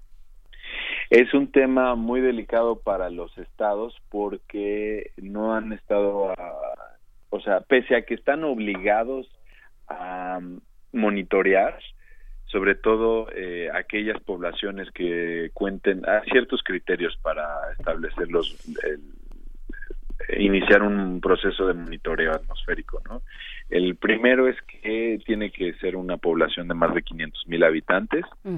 Eh, eh, hay otros criterios como la si hay emisiones excesivas de ciertos contaminantes se tiene que se tiene que eh, se tiene que monitorear a pesar de que sea una población menor.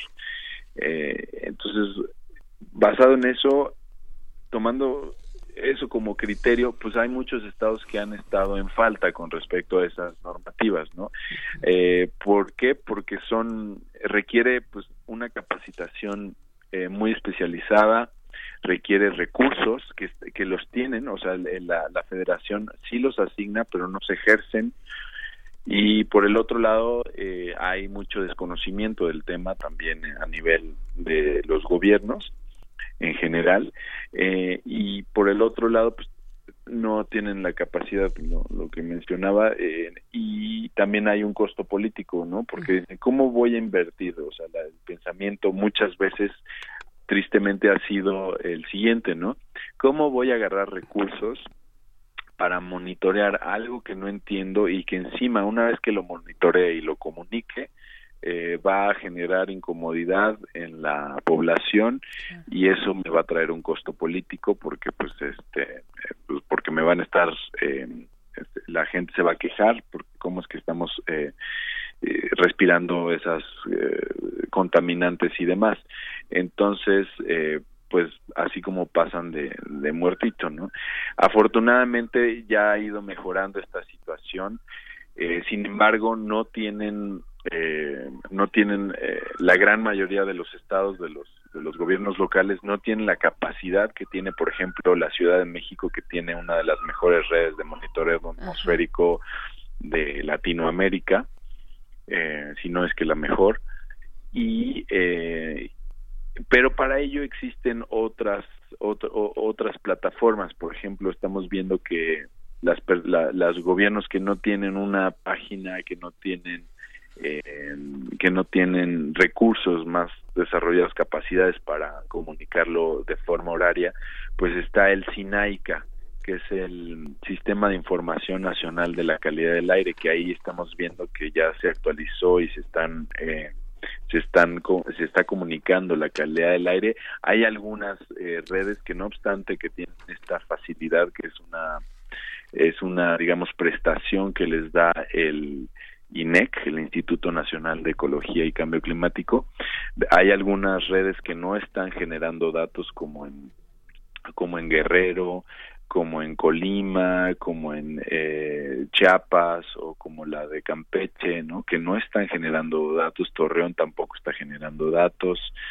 Eh, y que es preocupante, ¿no? Porque eso le está quitando el derecho a la población de informarse sobre un riesgo que está presente ahí, que está presente y que está generando afectaciones a su salud. También Querétaro es otra de las redes de monitoreo que no está este, presentando datos. Eh, desde ayer que las estamos monitoreando en el SINAICA, eh, pues están en falta con respecto a varias normativas, no, no solo la norma de, de eh, la norma de 172, sino varias otras normas y derechos como el derecho a la salud, el derecho a la información. Sí, esta, esta, esta norma tiene un enorme alcance, con todo y que hay una norma, la, la norma 87, que trata sobre el tema de los residuos biológicos infecciosos. ¿no? Eh, por ejemplo, en México tenemos alrededor de, el reporte que, tenía, que tenemos es de, de la organización de la OCDE, cerca de 4.629 hospitales, de los cuales 1.000 389 son públicos y 3.240 privados. Hay muchísimos, eh, muchísima incineración de recursos. Yo estaba consultando la legislación española, argentina. En algunos, en algunos casos se paga por tener incineradores, pero los materiales más frecuentes en la incineración de estos, pues es la sangre, sus componentes, los patológicos que incluyen los órganos y partes que se extirpan o se, o se remueven, algunos medicamentos que caducan, este, hay eh, no anatómicos como que contienen sangre y fluidos corporales. No sé, en la experiencia personal pienso en hospitales en Tlalpan, en, en Ticomán, en Naucalpan, en Acolman, en, o sea, hay una serie de, si las, las personas saben que está empezando la incineración a determinadas horas del día, pues porque huele a a restos humanos quemándose. Todo esto reacciona. Los vertederos en, en, drenajes, por ejemplo, pienso, ahora que usted habla de Guanajuato, los negocios de peleterías, los que trabajan la piel, eh, este, hay una reacción química que el drenaje, toda la avenida principal, en el, en el, caso del municipio de León, uno puede ir oliendo, persiguiendo las coladeras con un olor este, penetrante que pica en la nariz. ¿Todo esto tiene control? ¿Todo esto va a estar bajo esta norma o cómo? No, esto no entra en esa norma. Es, es, este, deben de haber otras normas que regulan esto. Este, la verdad, en estas particularidades eh, no las conozco porque nosotros nos hemos enfocado más en el tema del, del, del, del transporte, ¿no? Eh, pero sí debe, o sea, si no están reguladas, al menos eh, sí deben estar eh, eh, digamos contabilizadas por eh, por otras normas. Como hay hay digamos hay cierta redundancia normativa en, en, en, que está bien en el tema de calidad del aire no entonces eh, tenemos por ejemplo la o sea la, la, la norma 025 que es la de partículas que generalmente en combustión eh, cuando hay combustión es muy difícil lograr uh, tener combustiones completas es un proceso que tiene que estar muy muy bien cuidado y para reducir al máximo posible la emisión de partículas y, poder convertir todo en monóxido de carbono o en dióxido de, de, de, de carbono sin que haya otros componentes no entonces eh, yo dudo mucho no obstante que existen esta que, hay esta redundancia protectora de, normatividad.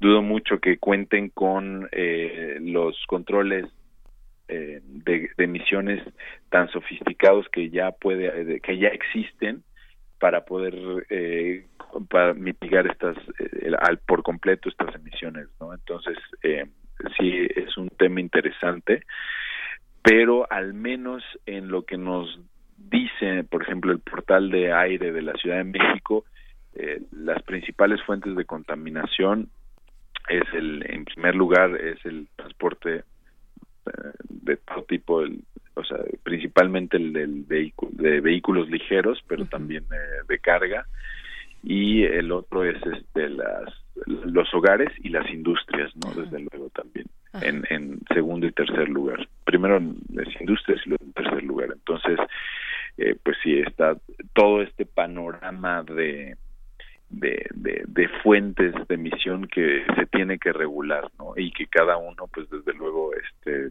hace lo posible porque sea la regulación más laxa, porque pues desde luego les cuesta, ¿no? por supuesto. Eh, Estefan Brodziak, eh, ya estamos por despedirnos, pero yo quiero preguntarte ya por último, eh, pues, ¿qué, a tu consideración de experto, qué le falta, eh, qué, hubieras incluido también, eh, dónde están los puntos un poco más flojos de esta norma oficial mexicana 172? Un una parte que le falta, que bueno, estuvo diseñado así desde un inicio, porque nosotros estuvimos en, en la elaboración, es el tema de programa de contingencias ambientales, que eso sí no puede ser desde un ámbito federal, eso sí debe de ser eh, desde un ámbito local. Y esperemos que esta esta eh, norma incentive a los gobiernos locales a que generen sus programas de contingencia ambiental atmosférica. Eso por un lado. Y por el otro lado, eh, nos hubiera gustado tener eh, la innovación en temas normativos de la calidad del aire de tener un índice multicontaminante, no es decir, que, que uniera, así como tenemos el, en nuestro programa de la Ciudad de México, eh, hay aspectos multicontaminantes para detonar eh, las, el, las contingencias. Nos hubiera mucho eh, nos hubiera gustado mucho tener este tipo de características pero creo que lo que tenemos ahora pues bueno ya nos pone sí en una eh, eh, en un lugar prominente a, a nivel mundial en el tema de la comunicación de riesgo de la calidad del aire, ¿no? Entonces sí es, es un, o sea, México es un referente en el monitoreo, eh, al menos la Ciudad de México este, a nivel a, nivel mundial y eh, pues esperemos que se siga innovando cuando se vuelva a abrir esta norma para su actualización ahí en, dentro de cinco años, pues a lo mejor ya podamos tener eh, eh, un, innovaciones que pues son ahora eh, que se están se están explorando todavía en el mundo ¿no? entonces eh, como esta parte de si tenemos cierta cierta eh, cierta em, o sea no dividir los los, contaminantes o bueno tener las dos partes no la, la, la desagregación de los contaminantes por un lado y por el otro el poder tener un índice que sea multicontaminante para que eh, para reunir eh, el, el, poder digamos para poder visibilizar el poder eh, de dos contaminantes que están altos en índice entonces dar un índice pues a quizás de una lograr una percepción de riesgo incluso mayor a la que se da eh, por separado por cada uno de los contaminantes. Claro, tener la película completa de eh, cómo está nuestro aire en las distintas eh, ciudades, en los distintos lugares de esta república, pues vaya que nos ha costado aquí en la Ciudad de México. nos comentas, bueno, estamos como una de las ciudades que tienen un mejor monitoreo de estos contaminantes, pero nos, nos ha costado llegar ahí. Estefan Brodziak, te agradecemos mucho esta conversación y pues bueno, vamos a ver cómo va la implementación en los distintos estados. Los estados tienen también que hacer eh, un esfuerzo importante, no solamente, como bien dices, desde la federación. Y pues bueno, estaremos atentos, Estefan. Muchísimas gracias. Un gusto. Saludos. Hasta pronto. Él es coordinador de la campaña de calidad del aire de El Poder del Consumidor. Vamos con música. Y bueno, nuestra universidad, la Facultad de Ciencias Superiores de Zaragoza, ha dicho que respiramos desde el año pasado media tonelada de, de heces fecales en el aire, ¿no? que son la principal. A ver, ese, ese, esa medida ya, ya, ya la trataremos por aquí. Vamos a escuchar de Yao Selva un caroco, que es un corazón.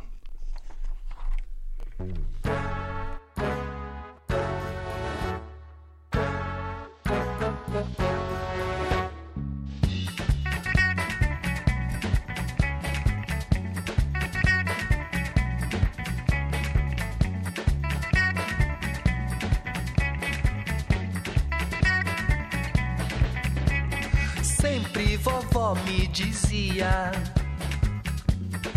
Cozinha com amor, olho atento na cozinha. É o que dá mais sabor, caroço nesse amor.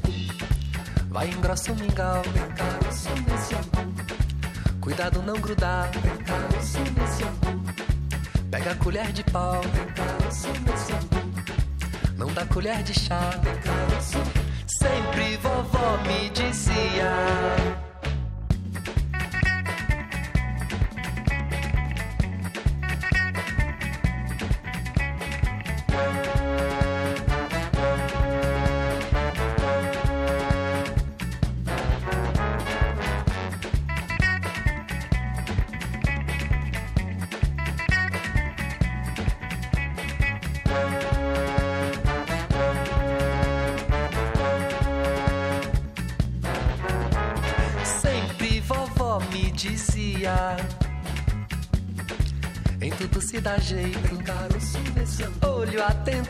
Sua vida.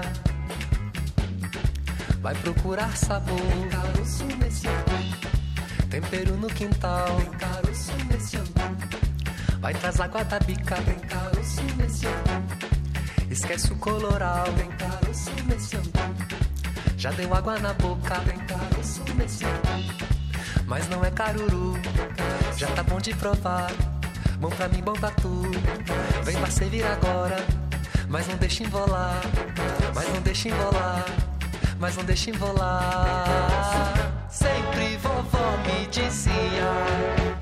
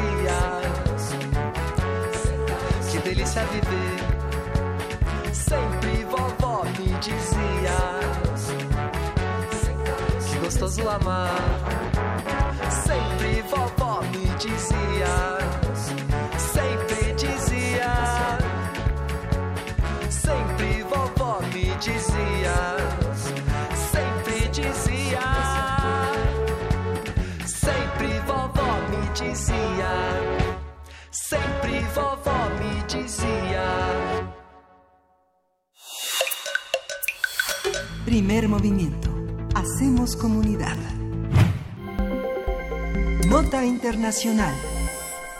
Tras su regreso hace una semana a Venezuela, después de una gira internacional, entre comillas, Juan Guaidó, presidente de la Asamblea Nacional, escribió ayer en su cuenta de Twitter que en los próximos días anunciará entre comillas, una agenda de protestas y agitación eh, como parte de su lucha para que el presidente Nicolás Maduro abandone el poder. Por su parte, el gobierno de Venezuela suspendió por 90 días las operaciones de la aerolínea portuguesa TAP en la que regresó Guaidó. Las autoridades acusan a la compañía aérea de permitir el abordaje del líder opositor con una identificación falsa, así como el hallazgo de, eh, cito, materiales no autorizados en el avión. El día de la llegada de ese vuelo, Juan José Márquez, de 54 años, tío de Juan Guaidó, fue detenido por la policía venezolana acusado de transportar material explosivo en la aeronave. En enero del año pasado, Guaidó se autoproclamó, recordemos, como presidente encargado de, Venezuela y desde entonces ha recibido el reconocimiento de muchos países, incluido con una fuerza y una vigencia eh, importante el de Estados Unidos. Vamos a conversar sobre la situación económica y social en Venezuela y el regreso de Juan Guaidó a ese país. Nos acompaña el doctor José María Calderón, él es profesor e investigador del Centro de Estudios Latinoamericanos de la Facultad de Ciencias Políticas y Sociales de la UNAM. Le damos la bienvenida, doctor, gracias por estar otra vez con nosotros. Eh, Miguel Ángel, muy buenos días. ¿Cómo están ustedes? Eh? Muy bien, muchas gracias, doctor eh, José María Calderón. Pues bueno, ¿por qué no nos comparte primero una vista panorámica de la situación actual en Venezuela, de cómo está reaccionando y cómo está actuando el gobierno de Nicolás Maduro, para después pasar al tema de Guaidó, que es muy interesante ver, por ejemplo, cómo en el pasado informe, en este discurso del Estado de la Unión, pues Donald Trump mencionó a Guaidó, estaba ahí dentro de sus primeros invitados en la mención del discurso, estaba precisamente Guaidó pero un, un paso atrás, ¿cuál es la vista panorámica de la situación actual en Venezuela? Sí. Bueno, la situación ha venido cambiando de manera de manera importante en los últimos, digamos, de año y medio. Eh, muchas de las em, de las noticias catastróficas que aparecen regularmente en la prensa, sin dejar de ser totalmente falsas, han tenido, sin embargo, resultados, eh, ¿cómo podríamos decir?, inesperados en la economía venezolana. Eh, un dato que a mí me parece muy importante es el que tiene que ver fundamentalmente con la permanente emisión de bolívares por el Banco Central, que ha generado una situación inflacionaria muy elevada. Incluso se habla abiertamente de hiperinflación. Estamos hablando de cantidades verdaderamente sorprendentes que no tienen equivalente en ningún lugar del mundo actualmente y posiblemente una situación inflacionaria que tampoco tiene punto de comparación con la economía del mundo en los últimos 70 años. Pero por paradójico que sea, esta hiperinflación que ha llevado prácticamente a la desaparición del bolívar, que es la moneda nacional de Venezuela, eh, es decir, una, una efectiva, digamos, eh, demolición, destrucción, erosión de la moneda, ha traído consigo algo que Sutherland llama inteligentemente una dolarización informal de la economía. Es una organización que viene por diferentes vías, en parte por las remesas, en parte por los dólares que la población ha de alguna manera acumulado, eh, pocos, pero dólares a final de cuentas, y desde luego por estratos informales que tienen que ver fundamentalmente con la explotación de recursos mineros en la zona del arco minero del Orinoco. Es decir, hay una serie de vías, digamos, que han traído consigo la posibilidad de que la población cuente, ¿no? Con algunos, con algunos dólares. Y esto, curiosamente, paradójicamente, el hecho de que no hay capacidad de producción nacional interna, ha llevado efectivamente a que ciertos sectores que acumulan recursos o que han o que tienen los recursos suficientes mantengan digamos una importación que da una falsa sensación de mejoramiento en la economía fundamentalmente con la creación de lo que llaman los bodegones no y hay un dato muy interesante que parecería de alguna manera emblematizar esta situación con la reaparición de la Nutella, este eh, dulce italiano de avellana y cocoa, ¿no? Que de pronto apareció en los anaqueles de los bodegones. Pero es una ilustración ficticia. La verdad es que la situación económica no es nada bonancible, tiene muchos, muchos bemoles en todos los campos, la, emisión de moneda, el comercio interno, el comercio internacional, desde luego las medidas draconianas que ha impuesto fundamentalmente Trump a la economía eh, venezolana.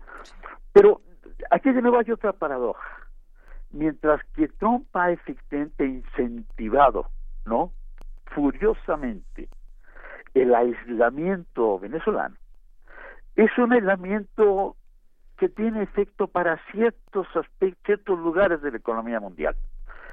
No nos olvidemos, y esto me parece a mí un un elemento fundamental que en estos últimos dos años se ha venido prefigurando un cambio geopolítico muy importante por la presencia efectivamente de países como Rusia, China, Irán, Turquía en el escenario internacional que le han dado efectivamente un respiro nuevo con todo a la economía venezolana.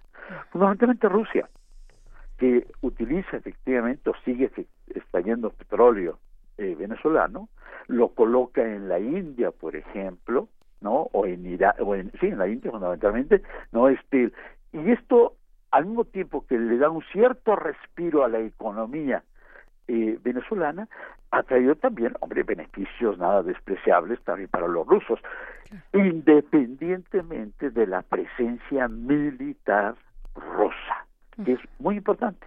Es decir, es un jugador muy significativo en la situación venezolana. No es un país inerme. Tiene efectivamente atrás de él a dos, a una gran potencia militar que es eh, Rusia y a una creciente potencia económica, la segunda, sin lugar a dudas a nivel planetario, que es China. Y esta, este cambio geopolítico me parece que permite entender con mayor claridad el mantenimiento, la conservación efectivamente en el poder del grupo bolivariano, del grupo madurista. Y desde luego y por paradójico que parezca, las medidas eh, de, eh, draconianas norteamericanas han reforzado internamente a Maduro. Se ha generado efectivamente una población extraordinariamente pobre que depende clientelarmente de Maduro. Entonces, aún con, lo con los pocos recursos con los que cuenta efectivamente el Estado, le permite efectivamente asegurarse una base social muy importante que ha desnaturalizado todos los intentos de desestabilización que Guaidó, con el apoyo de Estados Unidos y el cacareados 70 naciones que están atrás y que le legitiman, etcétera, etcétera, pero que ha sido efectivamente incapaz de formular realmente una opción de cambio dentro del madurismo. Y por el contrario, el madurismo va efectivamente introduciendo algunas modificaciones que, de alguna manera, mm, ¿cómo le podría decir? disminuyen los efectos drásticos de la, de la, de la crisis. No me oculto efectivamente que es una situación muy complicada, que hasta hace unos meses el número de venezolanos en el exilio era de cuatro millones, podría subir a seis millones, esto significa el 20% de la población venezolana. Entonces, estamos pues ante una situación verdaderamente eh, económica, una situación económica muy muy difícil, acrecentada desde luego por la hiperinflación, los apagones, los apagones son reales. Y esta situación de los apagones, pues tiene efectivamente postrada también cualquier posibilidad de, recupero, de recuperación industrial. Y desde luego afecta en todos sentidos hasta la vida cotidiana de los hogares. Entonces, eh, estamos yo creo, en una situación muy difícil, pero que todo sumado, el, la, la, la, la, solidez, el, eh, el acuerpamiento, el apoyo militar y desde luego esta situación que yo decía que es paradójica, más aumentan las presiones y más emerge efectivamente el patriotismo, más emerge efectivamente entre los sectores que se han distinguido por ser los, los más empobrecidos, crecientemente empobrecidos, desde luego se abrazan al gobierno como única posibilidad efectivamente de salvación. situaciones paradójicas, situaciones inesperadas, pero que permiten efectivamente, primero, que Maduro se mantenga en el poder y segundo, que Guaidó no sea por más cacareado y por más aplaudido que sea por parte de republicanos y demócratas, no es una alternativa. Sí, es muy Lo hemos dicho siempre y lo sostengo todavía hoy con mayor fuerza. Sí. Sobre todo por la división interna que existe también dentro de la propia oposición. Se dan de cuchilladas entre ellos, no han formado efectivamente una oposición real. Y desde luego el desconocimiento supino, supino, de por parte de Estados Unidos de lo que es Venezuela, que se deja efectivamente llevar por el canto de las sirenas de una oposición externa, fundamentalmente los sectores más conservadores del republicanismo, ¿no? Pues no le han permitido jamás entender realmente lo que sucede en el país.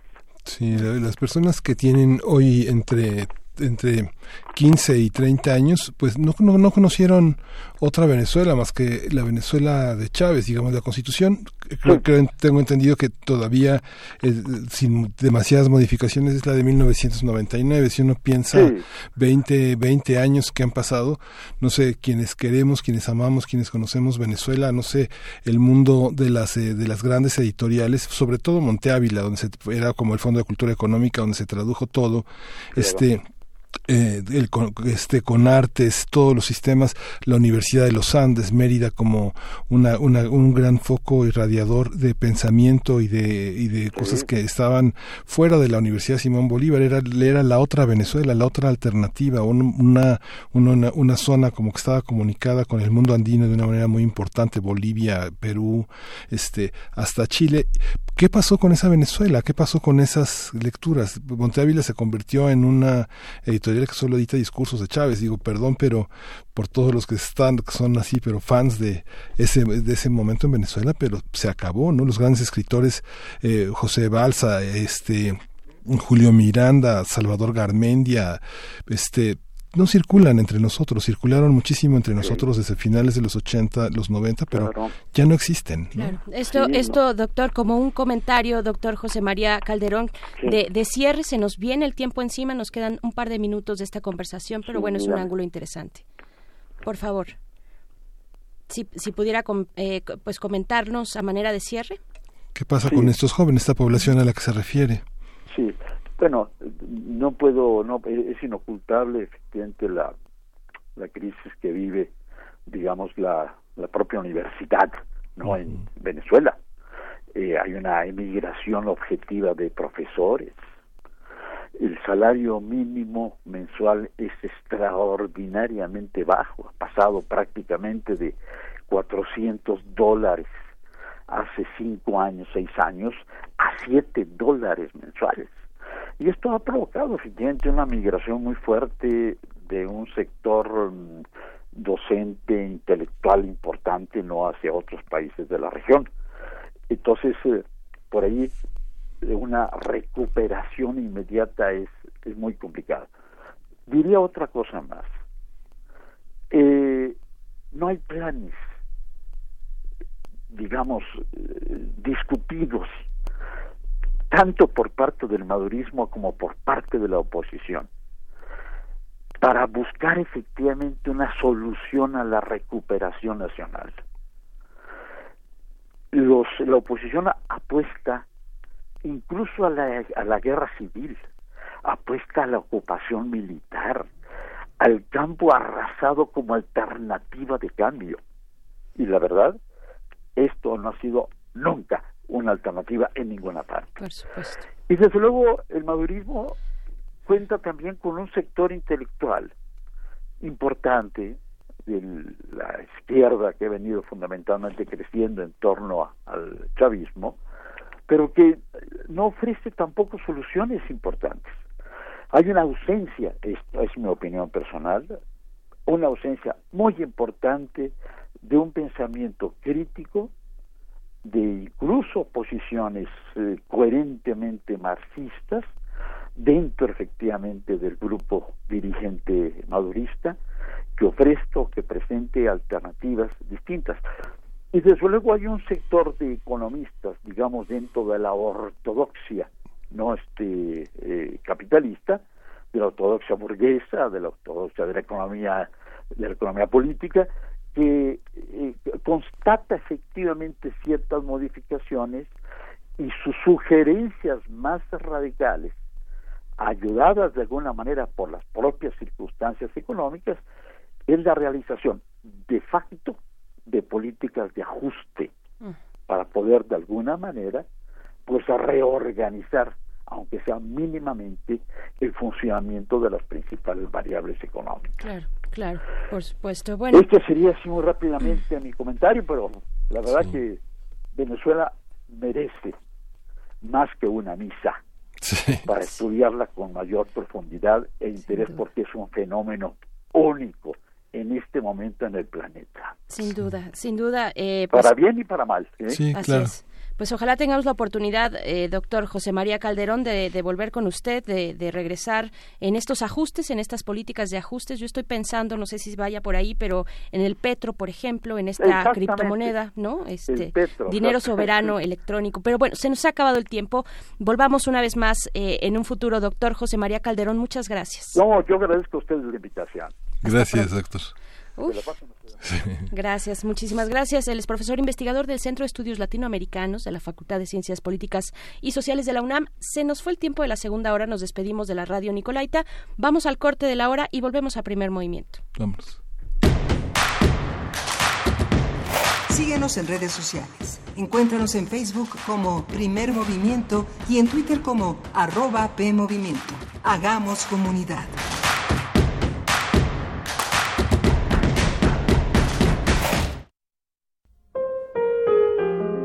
Quienes cambiaron la historia de la música y quienes la están reescribiendo llegan a tus oídos en el ciclo de conciertos clásicos y no tan clásicos. Todos los jueves de febrero a las 20 horas. Disfruta de la ópera del siglo XIX con Melancolía Ninfa Gentil, en las voces de Emanuel Poul y Jair Arellano. Canciones del fin de la Nueva España en Del Fandango y la Tertulia por las cuerdas y violines del conjunto típico Revoluciones. El sentimiento del cono sur en música argentina para guitarra de Federico Núñez y el jazz contemporáneo en Aleluya de la guitarrista Marimo Sugahara. Sala Julián Carrillo, Adolfo Prieto 133, Colonia del Valle. Entrada libre. Radio UNAM, experiencia sonora. Tan infinita como el universo, la mente guarda grandes misterios. Todo a nuestro alrededor nos revela la complejidad de nuestra interacción con el mundo y nuestro interior. Adentrémonos en la psique humana. Generemos conciencia, psicología y sociedad con Berenice Camacho y las doctoras en psicología Mariana Gutiérrez, Laura Ramos Langurén y el maestro Jorge Álvarez Martínez.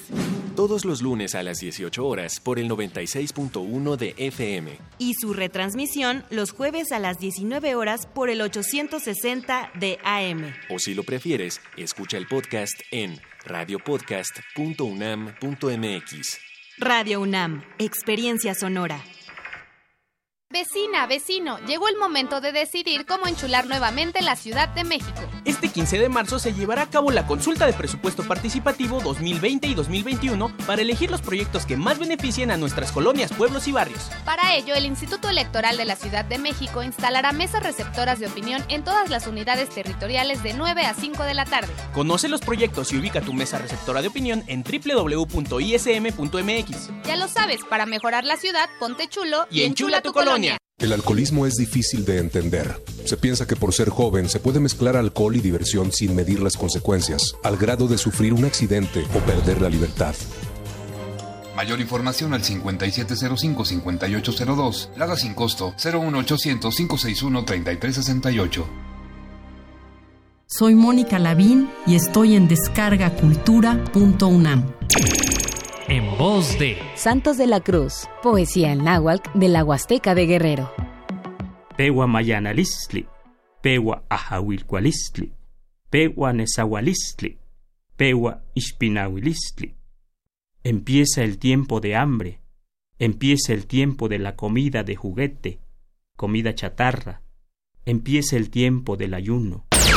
Descubre más en www.descargacultura.unam.mx.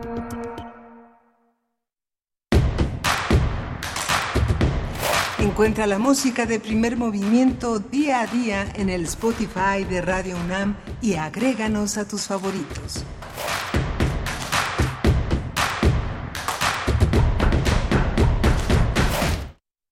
Hola, buenos días. Estamos de vuelta en primer movimiento. Son las nueve con cuatro minutos de esta mañana de miércoles 19 de febrero. Ya se, se está yendo febrero poco a poco. Todavía faltan eh, algunos días, 10 días de hecho para que termine. Pero seguimos aquí eh, acompañándoles en esta mañana. Miguel Ángel Quemain, aquí, aquí Hola, estamos. Berenice Camacho. Justamente acabamos de tener una conversación muy interesante con el doctor José María Calderón, un especialista en Latinoamérica, un hombre que ha estado en Venezuela eh, eh, en muchísimas ocasiones. Es un, es un hombre que ha dado luz sobre este fenómeno y justamente se me, se me quedó la tentación de preguntarle dónde compra libros cuando va a Venezuela y bueno sirve un pequeño un pequeñísimo homenaje a, a Katia a, este eh, Enríquez eh, que es eh, la dueña de la biblioteca la- de la librería que está en el en el Centro Cultural Teresa Carreño, Carreño que ya pues eh, fue la sede de rajatabla de las grandes compañías de teatro latinoamericanas. Y hay una pequeña librería como la nuestra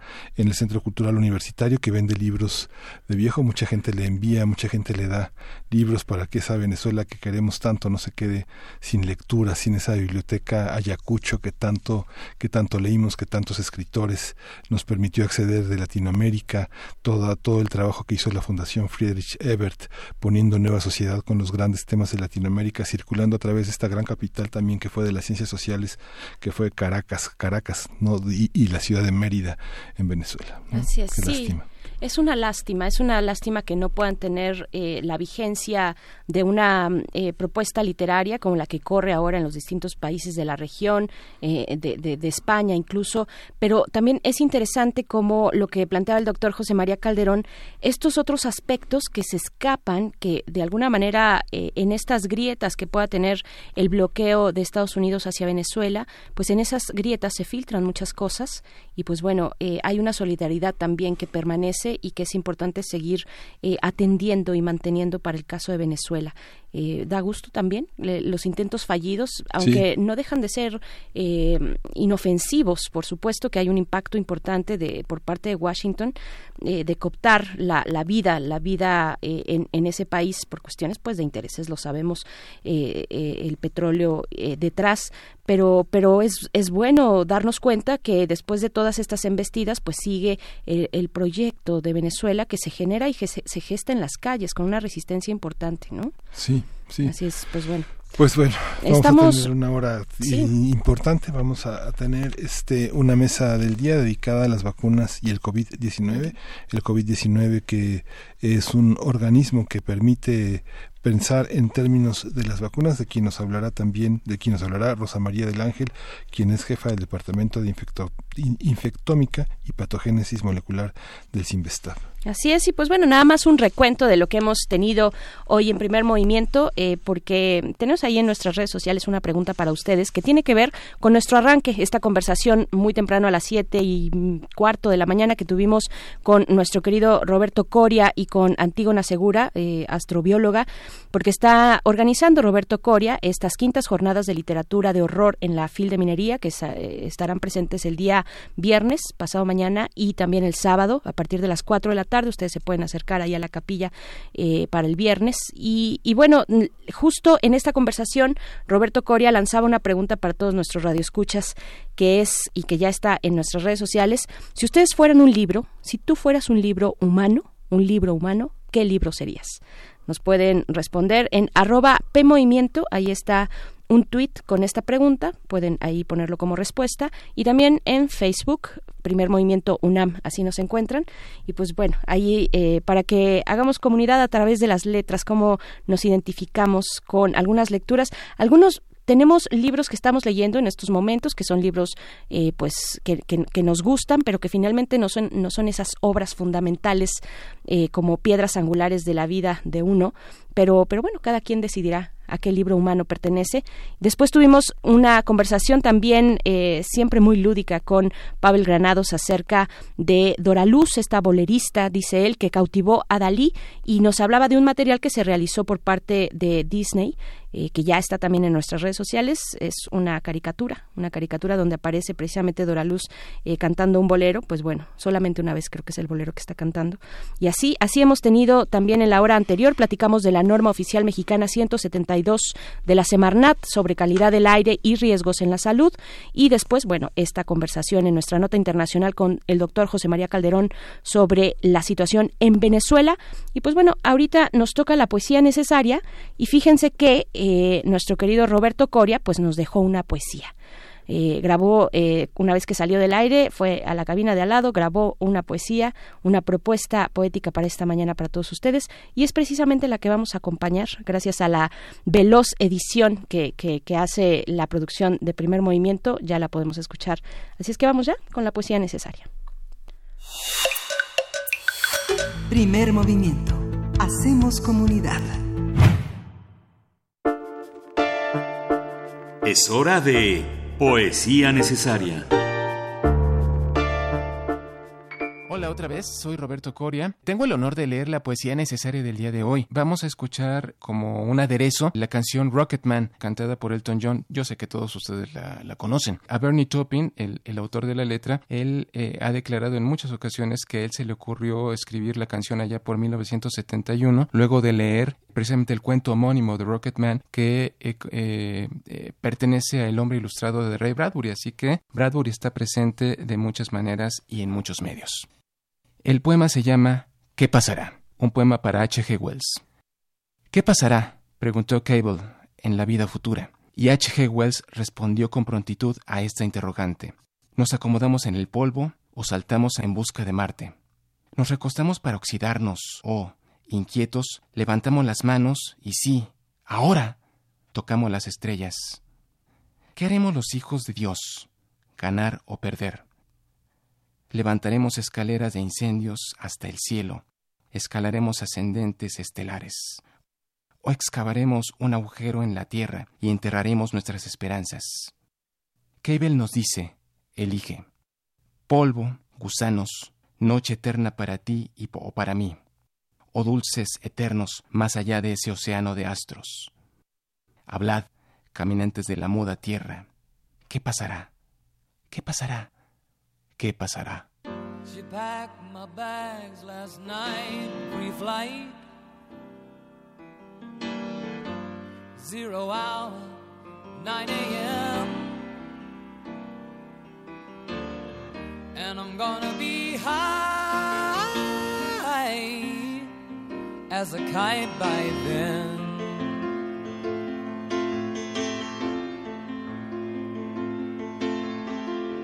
I miss the earth so much.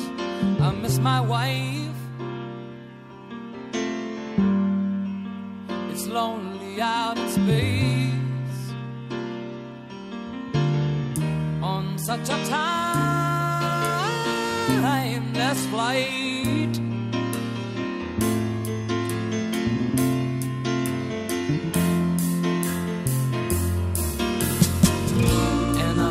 Gonna be a long, long time. Till touchdown brings me round again to find I'm not the man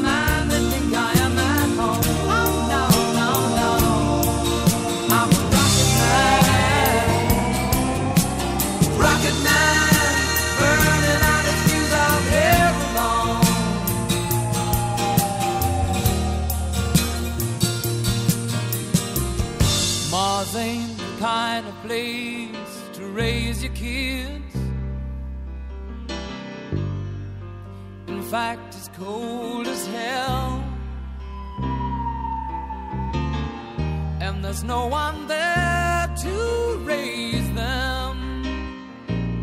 If you did,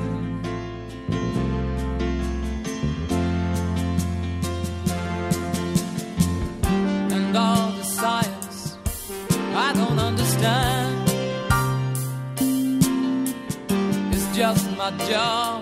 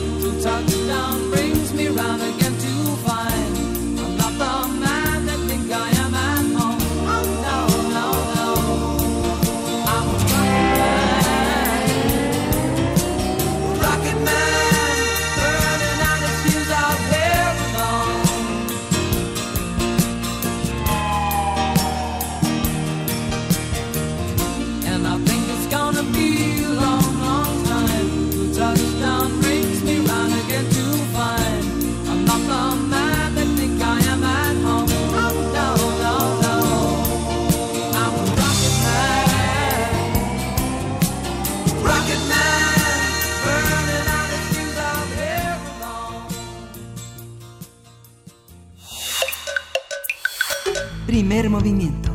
Hacemos comunidad. La mesa del día. La Organización Mundial de la Salud estimó que en cuatro o cinco meses podrían comenzar las primeras pruebas para la vacuna contra el nuevo coronavirus denominado por expertos del organismo como COVID-19. La OMS también señaló que el uso generalizado de la vacuna no llegará hasta dentro de un año o año y medio. 400 expertos de todo el mundo se reunieron para analizar tratamientos, vacunas y otras medidas contra el coronavirus. Durante el encuentro se acordó seleccionar una vacuna o dos de entre algunas eh, candidatas para realizar pruebas en alrededor de cuatro o cinco meses. En cuanto a tratamientos, los científicos coincidieron en señalar que algunos fármacos que han funcionado son la combinación de antirretrovirales como el Opinar, el Ritonavir, así como el nuevo Remdesivir. Remdesivir. Los expertos también trabajan en el desarrollo de métodos más rápidos y sencillos para diagnosticar este organismo COVID-19. Los últimos reportes de la OMS señalan que el número de casos confirmados se ha estabilizado y esperan que disminuya en las próximas semanas. En China hay más de 70.000 casos confirmados, mientras que el número de muertes supera las 2.800 y al menos 14.000 pacientes se han recuperado. Vamos a conversar sobre la elaboración de vacunas entre la aparición de nuevos virus como el COVID-19.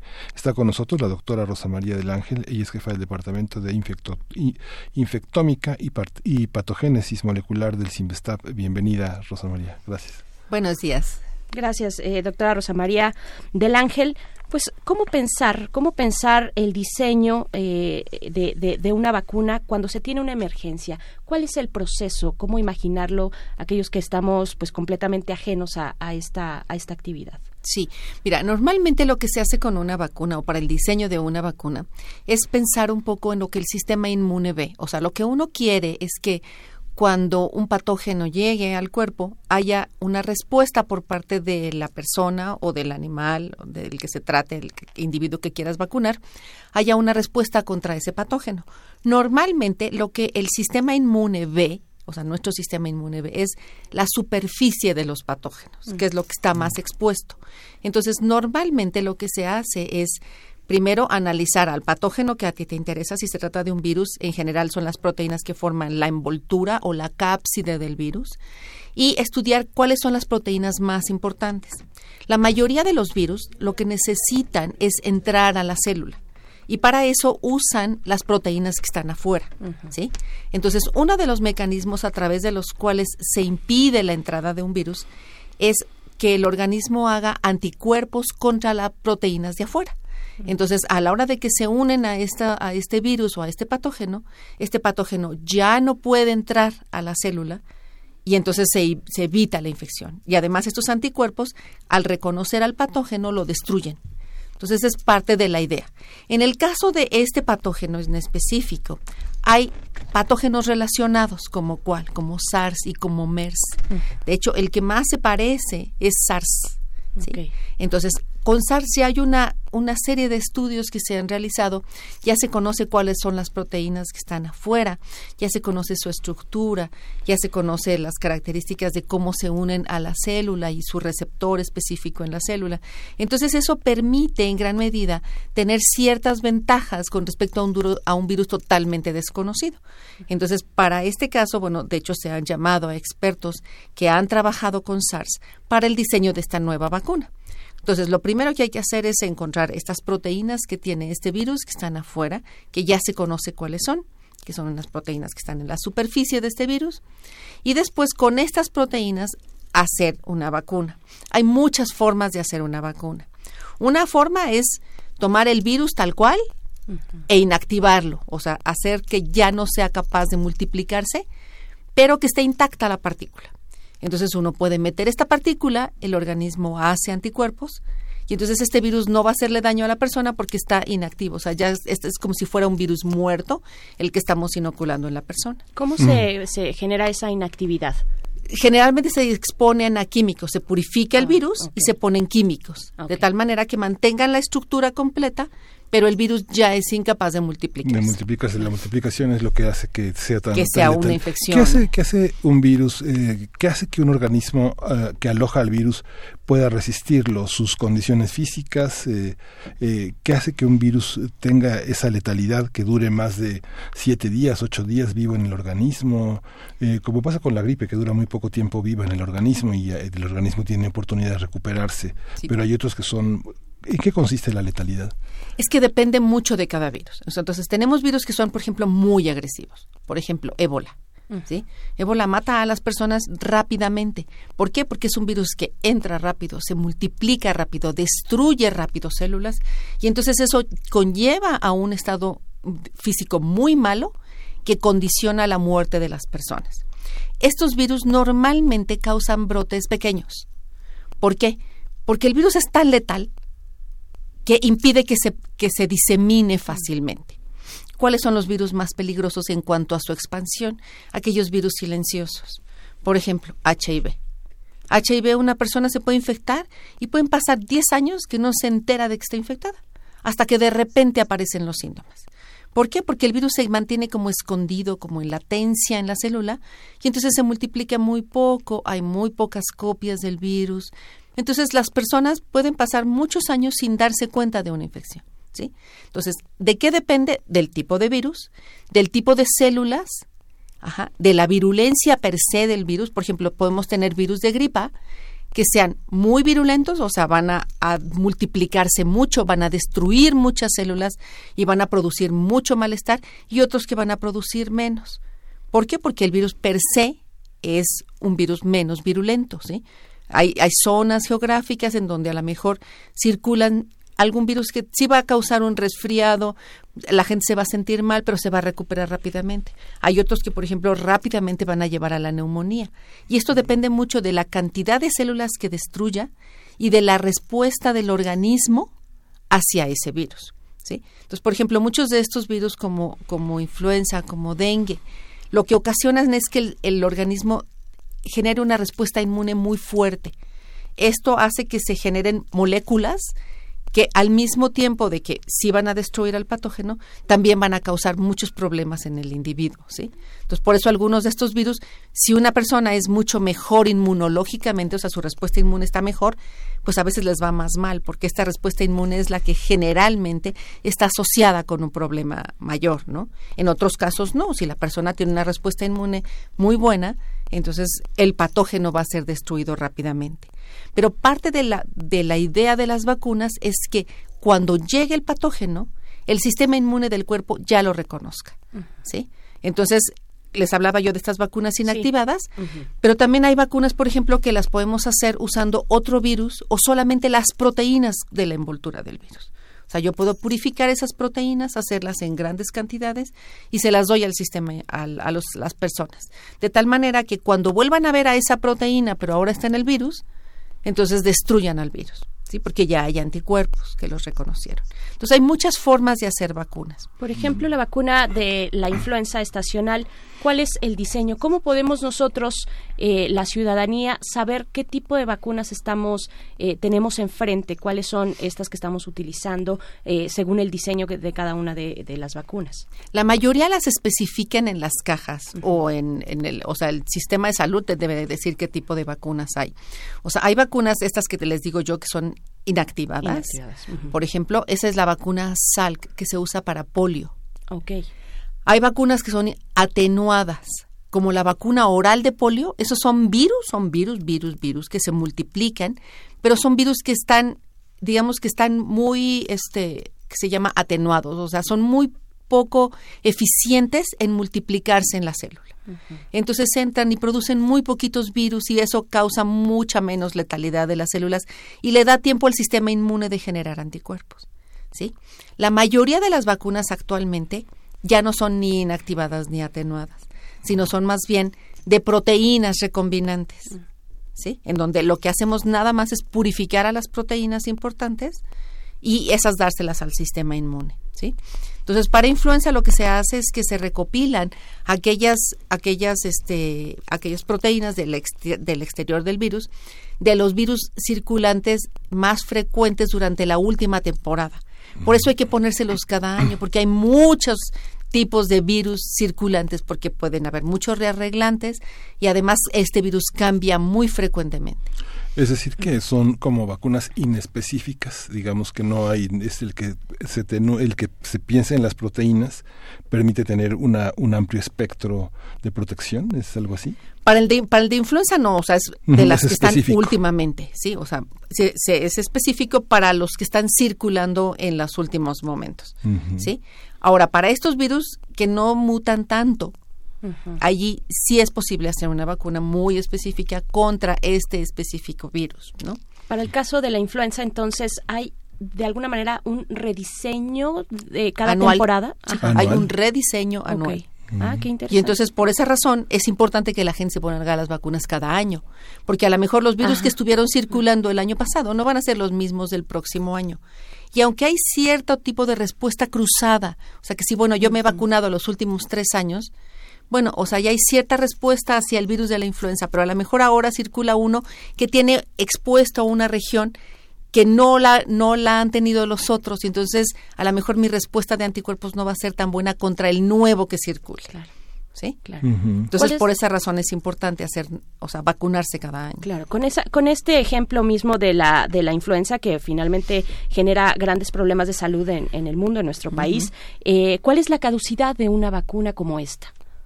Pues es que depende, depende del, o sea, cómo esté diseñada. Ajá. En- y depende del sistema de almacenamiento, di- depende del sistema de producción, o sea, hay muchos elementos de los cuales depende la caducidad de una vacuna. Por ejemplo, si los virus circulantes, por ejemplo, para influenza, fueron los mismos del año pasado y este se puede seguir usando, pero a lo mejor la producción no permite garantizar que las proteínas se mantengan lo más estable posible de un año al otro. Claro. Entonces, de eso depende también la caducidad de las vacunas. Ahora, si es una vacuna que debe de mantenerse frío, ¿sí?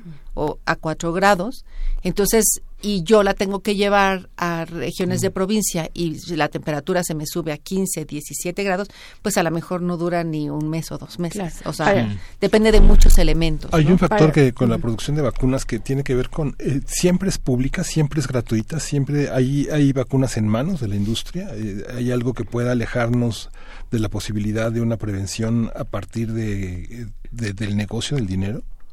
O sea, todas las vacunas tienen un costo.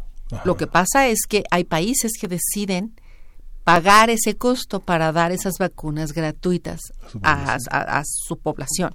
Por ejemplo, todas las vacunas que nos ponen en México son vacunas que tienen un costo, pero el gobierno asume ese costo con tal de dar la salud a, a los niños, ¿sí? Entonces, el gobierno tiene que decidir cuáles vacunas sí decide invertir en ellas y cuáles no. O sea, hay países en donde muchas más vacunas hay que pagarlas, ¿sí? O que te las dan si tú tienes un seguro de gastos médicos. Hay otros países en donde te aseguran todas las vacunas. En México yo creo que es uno de los países que tiene un mejor sistema de vacunación. O sea, casi todas las vacunas disponibles se están otorgando a la población, ¿sí? A veces hay que elegir. Por ejemplo, la vacuna de papiloma es una vacuna cara, muy cara. Y se da, por ejemplo, en México de manera gratuita a las niñas de nueve años. ¿Sí? ¿Cuál es el, el rango de edad ahora que toca ese tema, doctora? O sea, Para tiene que este tiene que vacunarse a las mujeres que sean este sexuales antes de que empiece su vida sexual activa, ¿sí? En México se decidió nueve años. En otros países se puede decidir más tiempo. Ahora, recomendable sería que fuera también los hombres, o sea, no solamente las mujeres, porque es un es un virus que se transmite a través de los hombres. Que las mujeres padecen el cáncer sí, pero que el que transmite el virus es el hombre y se puede dar a los hombres, pero el costo también es mucho más elevado, o sea, si uno ten- tuviera que vacunar a todos los hombres. Por ejemplo, las vacunas de la influenza, de neumococo, este tipo de cosas, se prefiere dar a niños pequeños o a personas de la tercera edad. A lo mejor, o sea, uno o sea, uno diría, bueno, pues todo el mundo estamos expuestos, podríamos vacunar. Sí, pero eso tiene un costo. Claro. Sí, entonces el gobierno a veces tiene que elegir, o sea, sí voy a pagar yo el costo, pero elijo a mi población blanco porque no puedo pagar el costo para toda la población. Claro. Entonces, o sea, realmente México tiene un muy buen sistema de vacunación. Por ejemplo, para influenza se vacuna a mucha gente, no solamente a los de, de la tercera edad y, y de los niños. En muchos trabajos, este, etcétera, en el metro, Aquí o sea, uno ve que, Sí. que la gente los están vacunando En y eso es muy bueno. Pero normalmente todas las vacunas tienen un costo. ¿Qué hay de los efectos secundarios? Vamos a detenernos, tal- eh, si, si le parece, doctora, en esta vacuna contra el papiloma. Y, y entiendo que hay dos tipos de vacuna para el papiloma. ¿Y cuáles son los efectos secundarios? Porque dentro de los comentarios, no sé, eh, cuando una madre, un padre quiere vacunar, por ejemplo, a su hijo, hablan de eso, de los riesgos posteriores de los efectos secundarios. Sí. Hay dos vacunas para papiloma que producen dos compañías diferentes, Ajá. dos compañías farmacéuticas.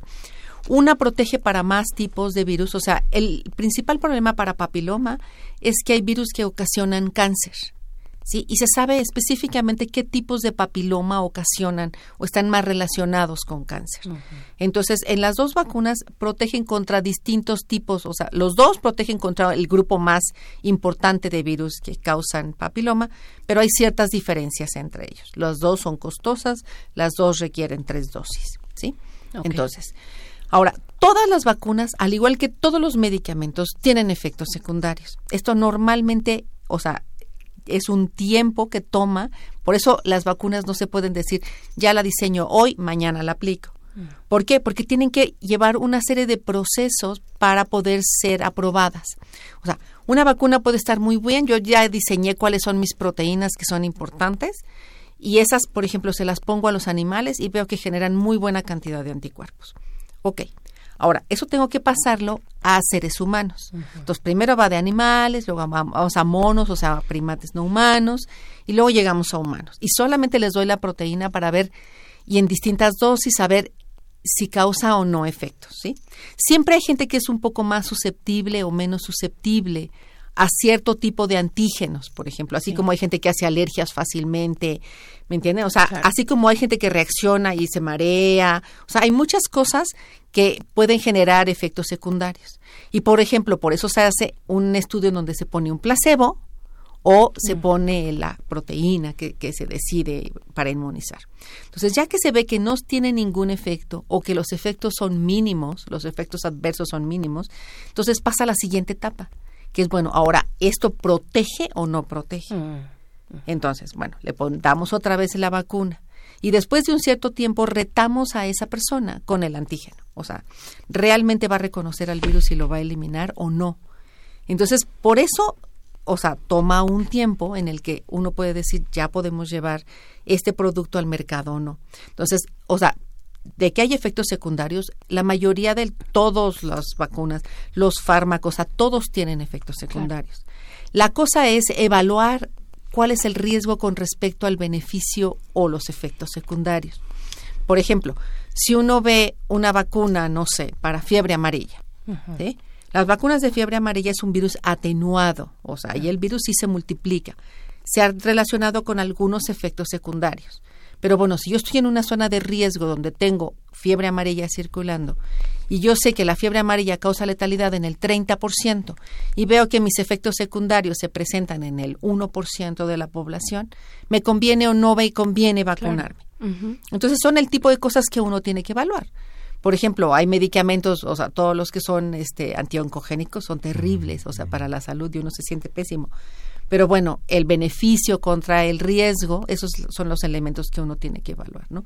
Y en la mayoría de los casos, la mayoría de las vacunas, los efectos secundarios son mínimos con respecto al bien que pueden ocasionar, ¿no? Claro, en un caso como el COVID, el COVID-19, eh, bueno, ya nos comentaba, tenemos, digamos, un, una, una carrera, un tramo de la carrera para lograr la, la- el diseño de la vacuna ya ganado con el, con el SARS, ¿no? Ya tenemos un, sí. un diseño ahí previo.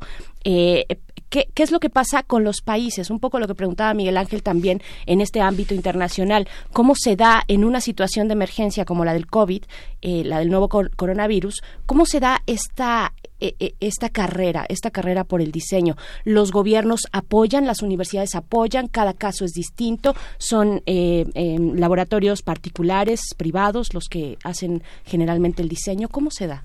En general, la mayoría de las vacunas surgen en laboratorios de investigación. Pero es muy difícil es de llevar del laboratorio de investigación a una, a una producción masiva. Porque, como ya les dije, la carrera, o sea, implica mucho tiempo y mucho dinero. O sea, todos los estudios previos en animales y en humanos cuestan. O sea, yo tengo que involucrar a una población a la que le voy a dar la vacuna y a la que le voy a dar el placebo. Esa población tiene que ser de determinado tamaño. Primero empiezo con una población pequeña y luego me tengo que ir a una población en distintas partes del mundo porque cuestiones este personales, o sea, de razas, de etcétera, hacen diferencias entre el desarrollo de eh, entre el desarrollo de anticuerpos o no.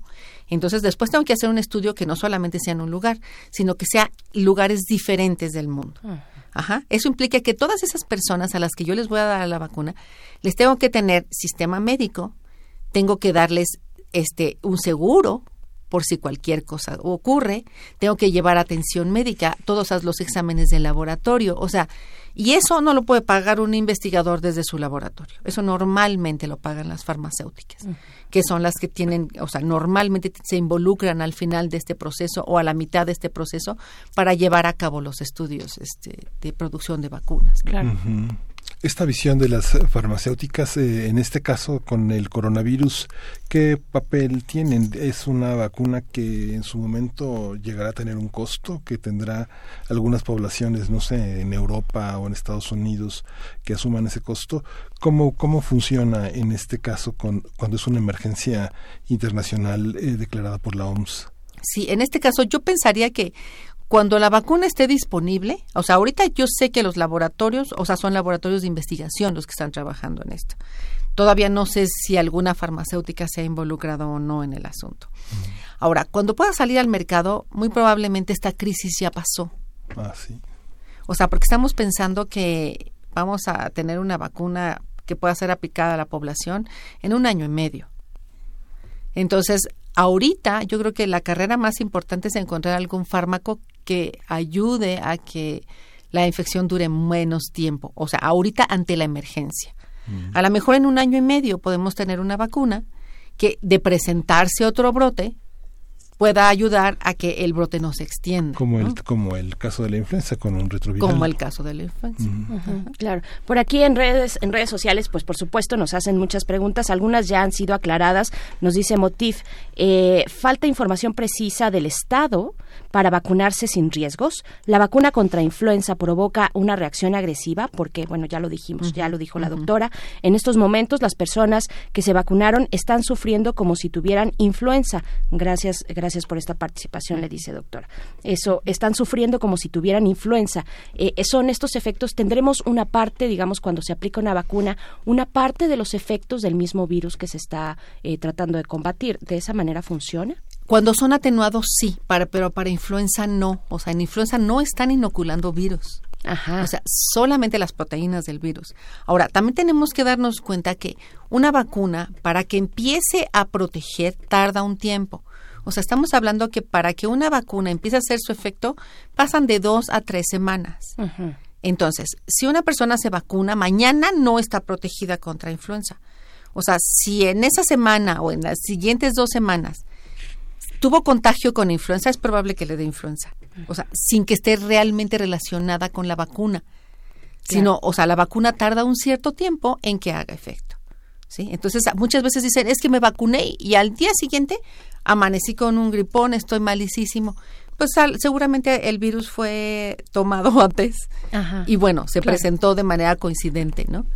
Pero, por ejemplo, o sea, hay, muchas, hay muchos mitos sobre las vacunas, por ejemplo, sobre todo contra, eh, inicialmente fue contra sarampión, que decía que generaba autismo, etcétera. Y además hubo un solo artículo que lo relacionó con autismo y además ese artículo fue retractado porque era mentira. Y muchas gentes usan eso como bandera para, para no vacunar. La otra opción que muchas gentes usan es es mejor que te inmunices con el virus o con el patógeno y que es lo más natural, digamos, la forma más natural, ¿no? Dejarlo ser y recuperarse. Exacto. Ajá. Como hay algunas notas, la BBC, por ejemplo, en su portal de noticias habla precisamente de los casos y maneja un caso particular de un joven que ya se recuperó de este coronavirus, ¿no? Y habla un poco de cómo es la recuperación del COVID-19. Ajá. Entonces, por ejemplo, para mucha gente dicen, o sea, como ahora el parte de, la idea de muchas personas es que seamos lo más natural posible, cero conservadores, no cosas este procesadas, todo orgánico, etcétera. Eso tiene sus ventajas y sus desventajas. Y para el caso de las vacunas, o sea, hay mucha gente que dice, no vacunes a tu hijo, mejor que, que se inmunice de manera natural con el ambiente. Si entonces los niños no quieren, las mamás no quieren vacunarlos contra sarampión, ni contra varicela, ni contra estas infecciones que hay vacuna, ¿no? Y entonces por eso los casos de sarampión han crecido en el mundo, ¿no? En México no, porque la vacunación es obligatoria, pero en el mundo han crecido mucho, sobre todo por estas, por estas ideas, ¿no? Y igual puede ser bueno inmunizarse de manera natural. La cosa es que hay infecciones que pueden ser severas, muy severas. O sea, hay niños que mueren de sarampión, por ejemplo, o tienen secuelas muy importantes de sarampión. Y como yo les he dicho, hay, infecciones que uno puede permitir que a un niño le ocurran, como una varicela, por ejemplo, ¿no? Le salen ronchas, está una semana terrible, pero hay otras que no podemos permitirlo bajo ninguna circunstancia, por ejemplo, polio. Claro. O sea, no podemos regresar a la época de polio. Entonces, yo creo que si tenemos a la mano vacunas, usémoslas, que además, o sea, de verdad han probado su efectividad durante muchos años, ¿no? O sea, cuando llegan al mercado, o sea, se han probado durante mucho tiempo en, en otros sistemas y han en México han funcionado las vacunas por muchos, muchos años. Hay una pregunta que la, obligatoriedad de las vacunas, ¿cómo se establece? ¿Hay alguna familia que no quiera vacunarse de sarampión y lo puede hacer? Pueden no vacunarse? ¿Qué, pues en general, consecuencias tiene? En general, lo que se pide es la cartilla de vacunación para el proceso de inscripción escolar. Entonces, bueno, la, cartilla tendría que estar este, al corriente, ¿no? Y eso es importante sobre todo por los contagios. O sea, las escuelas y todos los sitios cerrados son sitios muy importantes de contagio. Y eso lo estamos viendo ahorita en el barco este que se quedó varado ahí afuera de Japón. O sea, la mayor cantidad de casos que están surgiendo todos los días son en China, que está la población cerrada, y el barco, o sea, que está también la población cerrada. O sea, cuando una persona está aislada y no está en contacto con los demás, es mucho más fácil contener una infección que en este caso, o sea, tienes una población cerrada, sí, pero toda junta. Y entonces, pues, o sea, los contagios son tremendos, ¿no? Así es. Bueno, pues nos tenemos que despedir, eh, mm, doctora Rosa María del Ángel. Brevemente, eh, nos pregunta por aquí Mirko Zun, además de las tres dosis de la vacuna del virus de papiloma humano, ¿se debe aplicar algún refuerzo? Dice, a mi hijo se le aplicamos cuando cumplió 12 años, ahora tiene 16. No, ya no. Ya no. Con eso es suficiente, sí. Perfecto. Y qué bueno que se lo aplicó a un niño.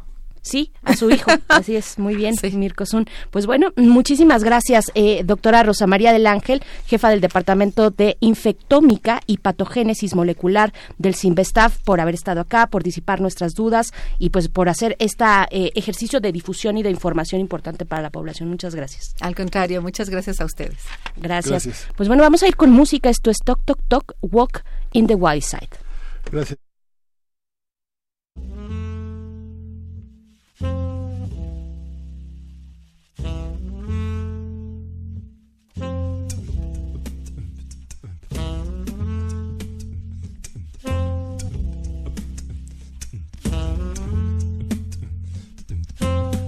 Johnny came from Miami to LA. Hitchhiked away across the USA. Plucked her eyebrows on the way. Shaved her legs and then he was a she. She says, Hey babe, take a walk on the wild side. Said, Hey honey, take a walk on the wild side.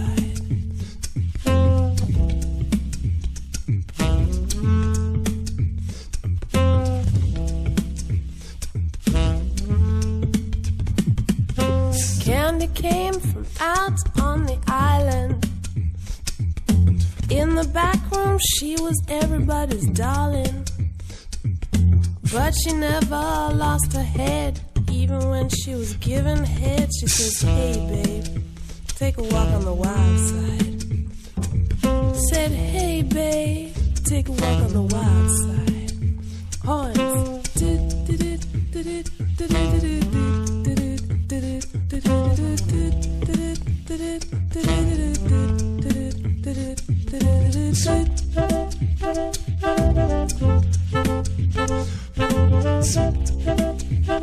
Thank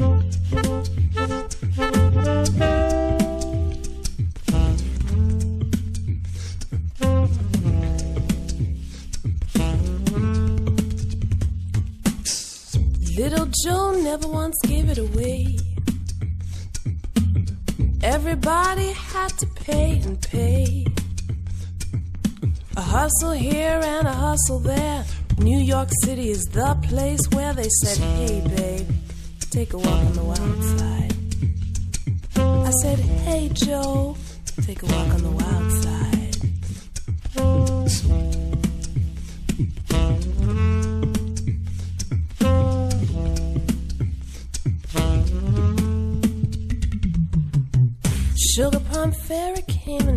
streets.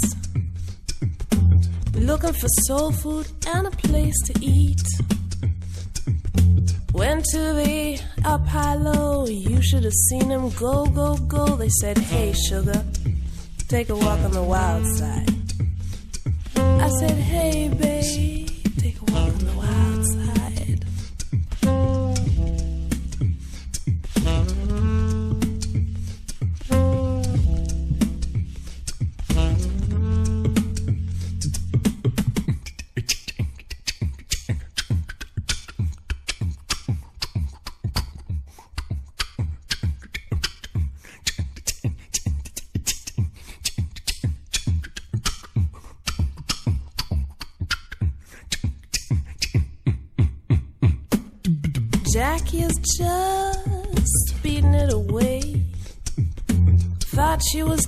Dean for a day. Then I guess she had to crash. A valium would have helped that patch. Said, Hey, babe, take a walk on the wild side. I said, Hey, honey, take a walk on the wild side. And the honey answered, Primer movimiento. Hacemos comunidad. Química entre nosotros. Química para todos. Y como cada miércoles nos acompaña el doctor Plinio Sosa, aquí en primer movimiento, quien está a cargo de esta sección que dedicamos a la química y en la que también eh, festejamos los 150 años de la tabla periódica. El doctor Plinio Sosa es académico de tiempo completo de la Facultad de Química y está dedicado principalmente a la docencia, pero también a la divulgación de la química, como es el caso de esta sección en la que hoy nos hablará de la luminaria del mundo, el neón. Bienvenido, doctor Plinio Sosa, buenos días qué gusto saludarte. Bere, buenos días. Gracias. Buenos días, Miguel Ángel. Buenos días, doctor. Pues queremos saber todo del neón. A ver Todo cuánto cuánto neón. nos alcanza. Muy bien.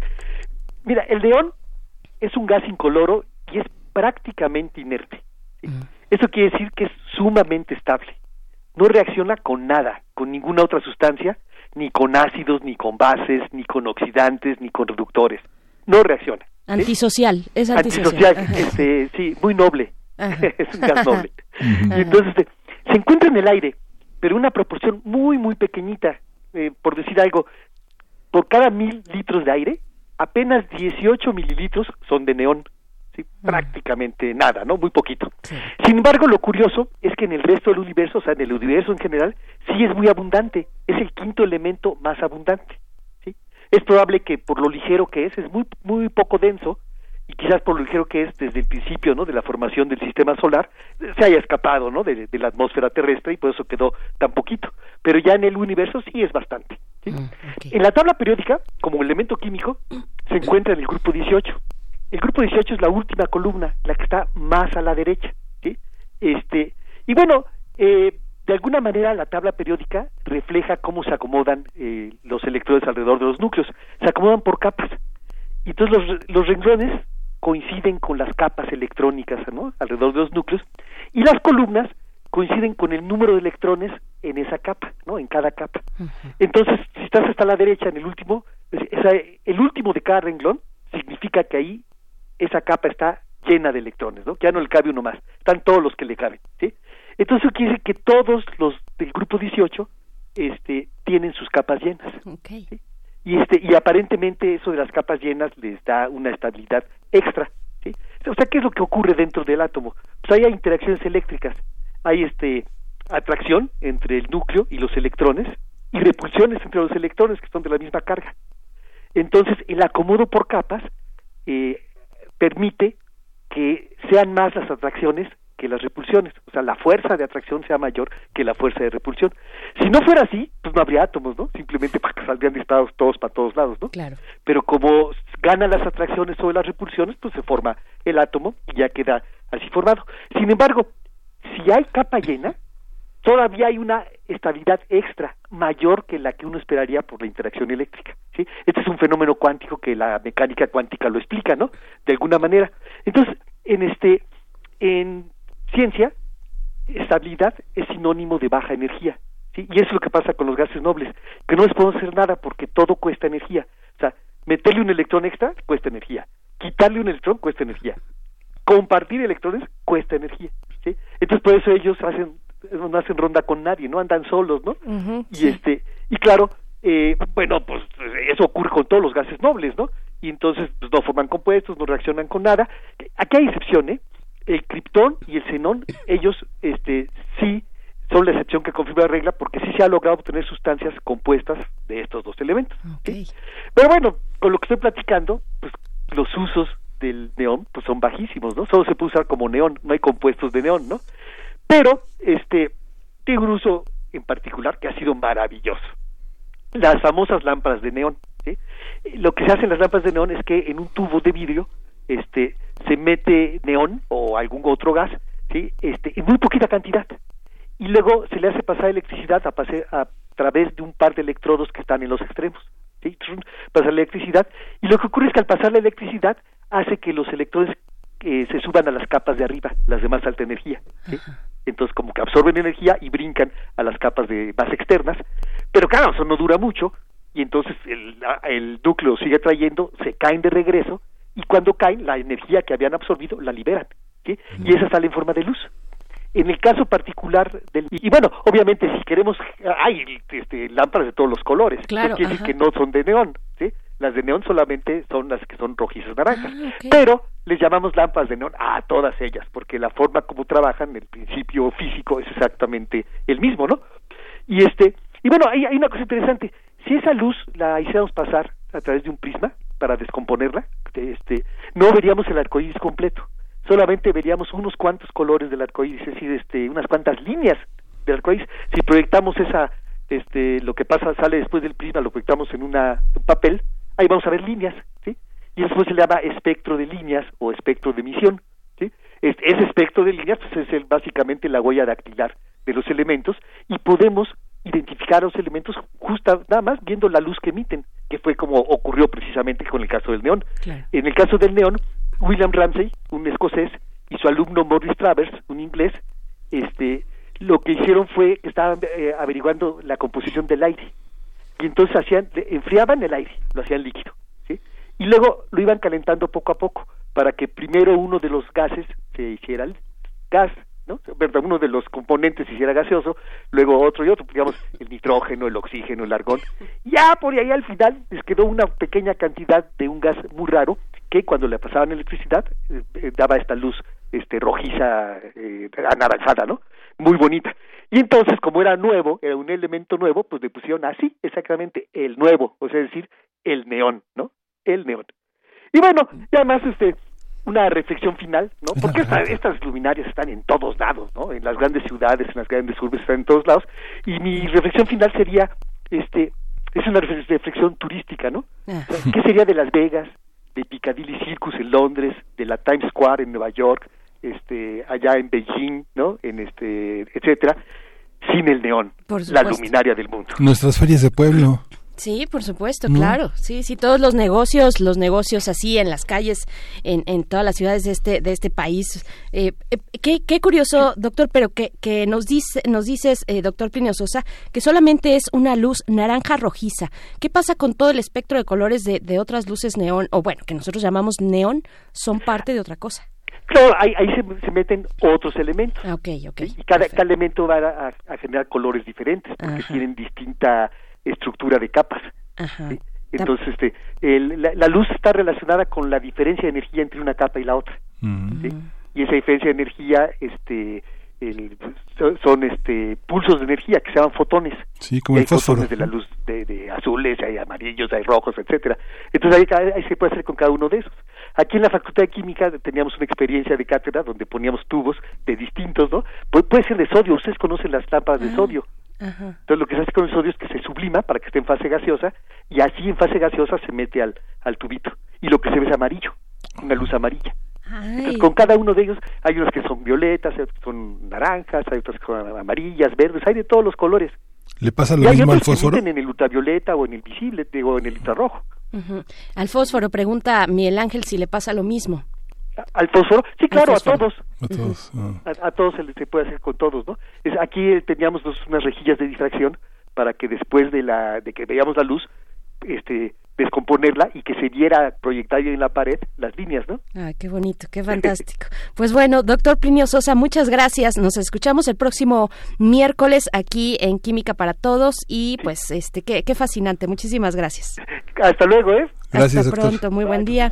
El neón, la luminaria del mundo. ¿Qué tendrá de particular el xenón que está dentro de ese mismo grupo para que este, el xenón, sí pueda hacer compuestos, como no lo puede hacer el neón, que tiene Sí. ya todos sus lugares ocupados? Es, es medio cortado, ¿no? Es ah, medio antisocial. Pues bueno, vamos a ir con música. Vamos con esto que es de La Perla. La canción que vamos a escuchar se llama La Bruja y volvemos después de esto. Son las 9 con 55 minutos de la mañana.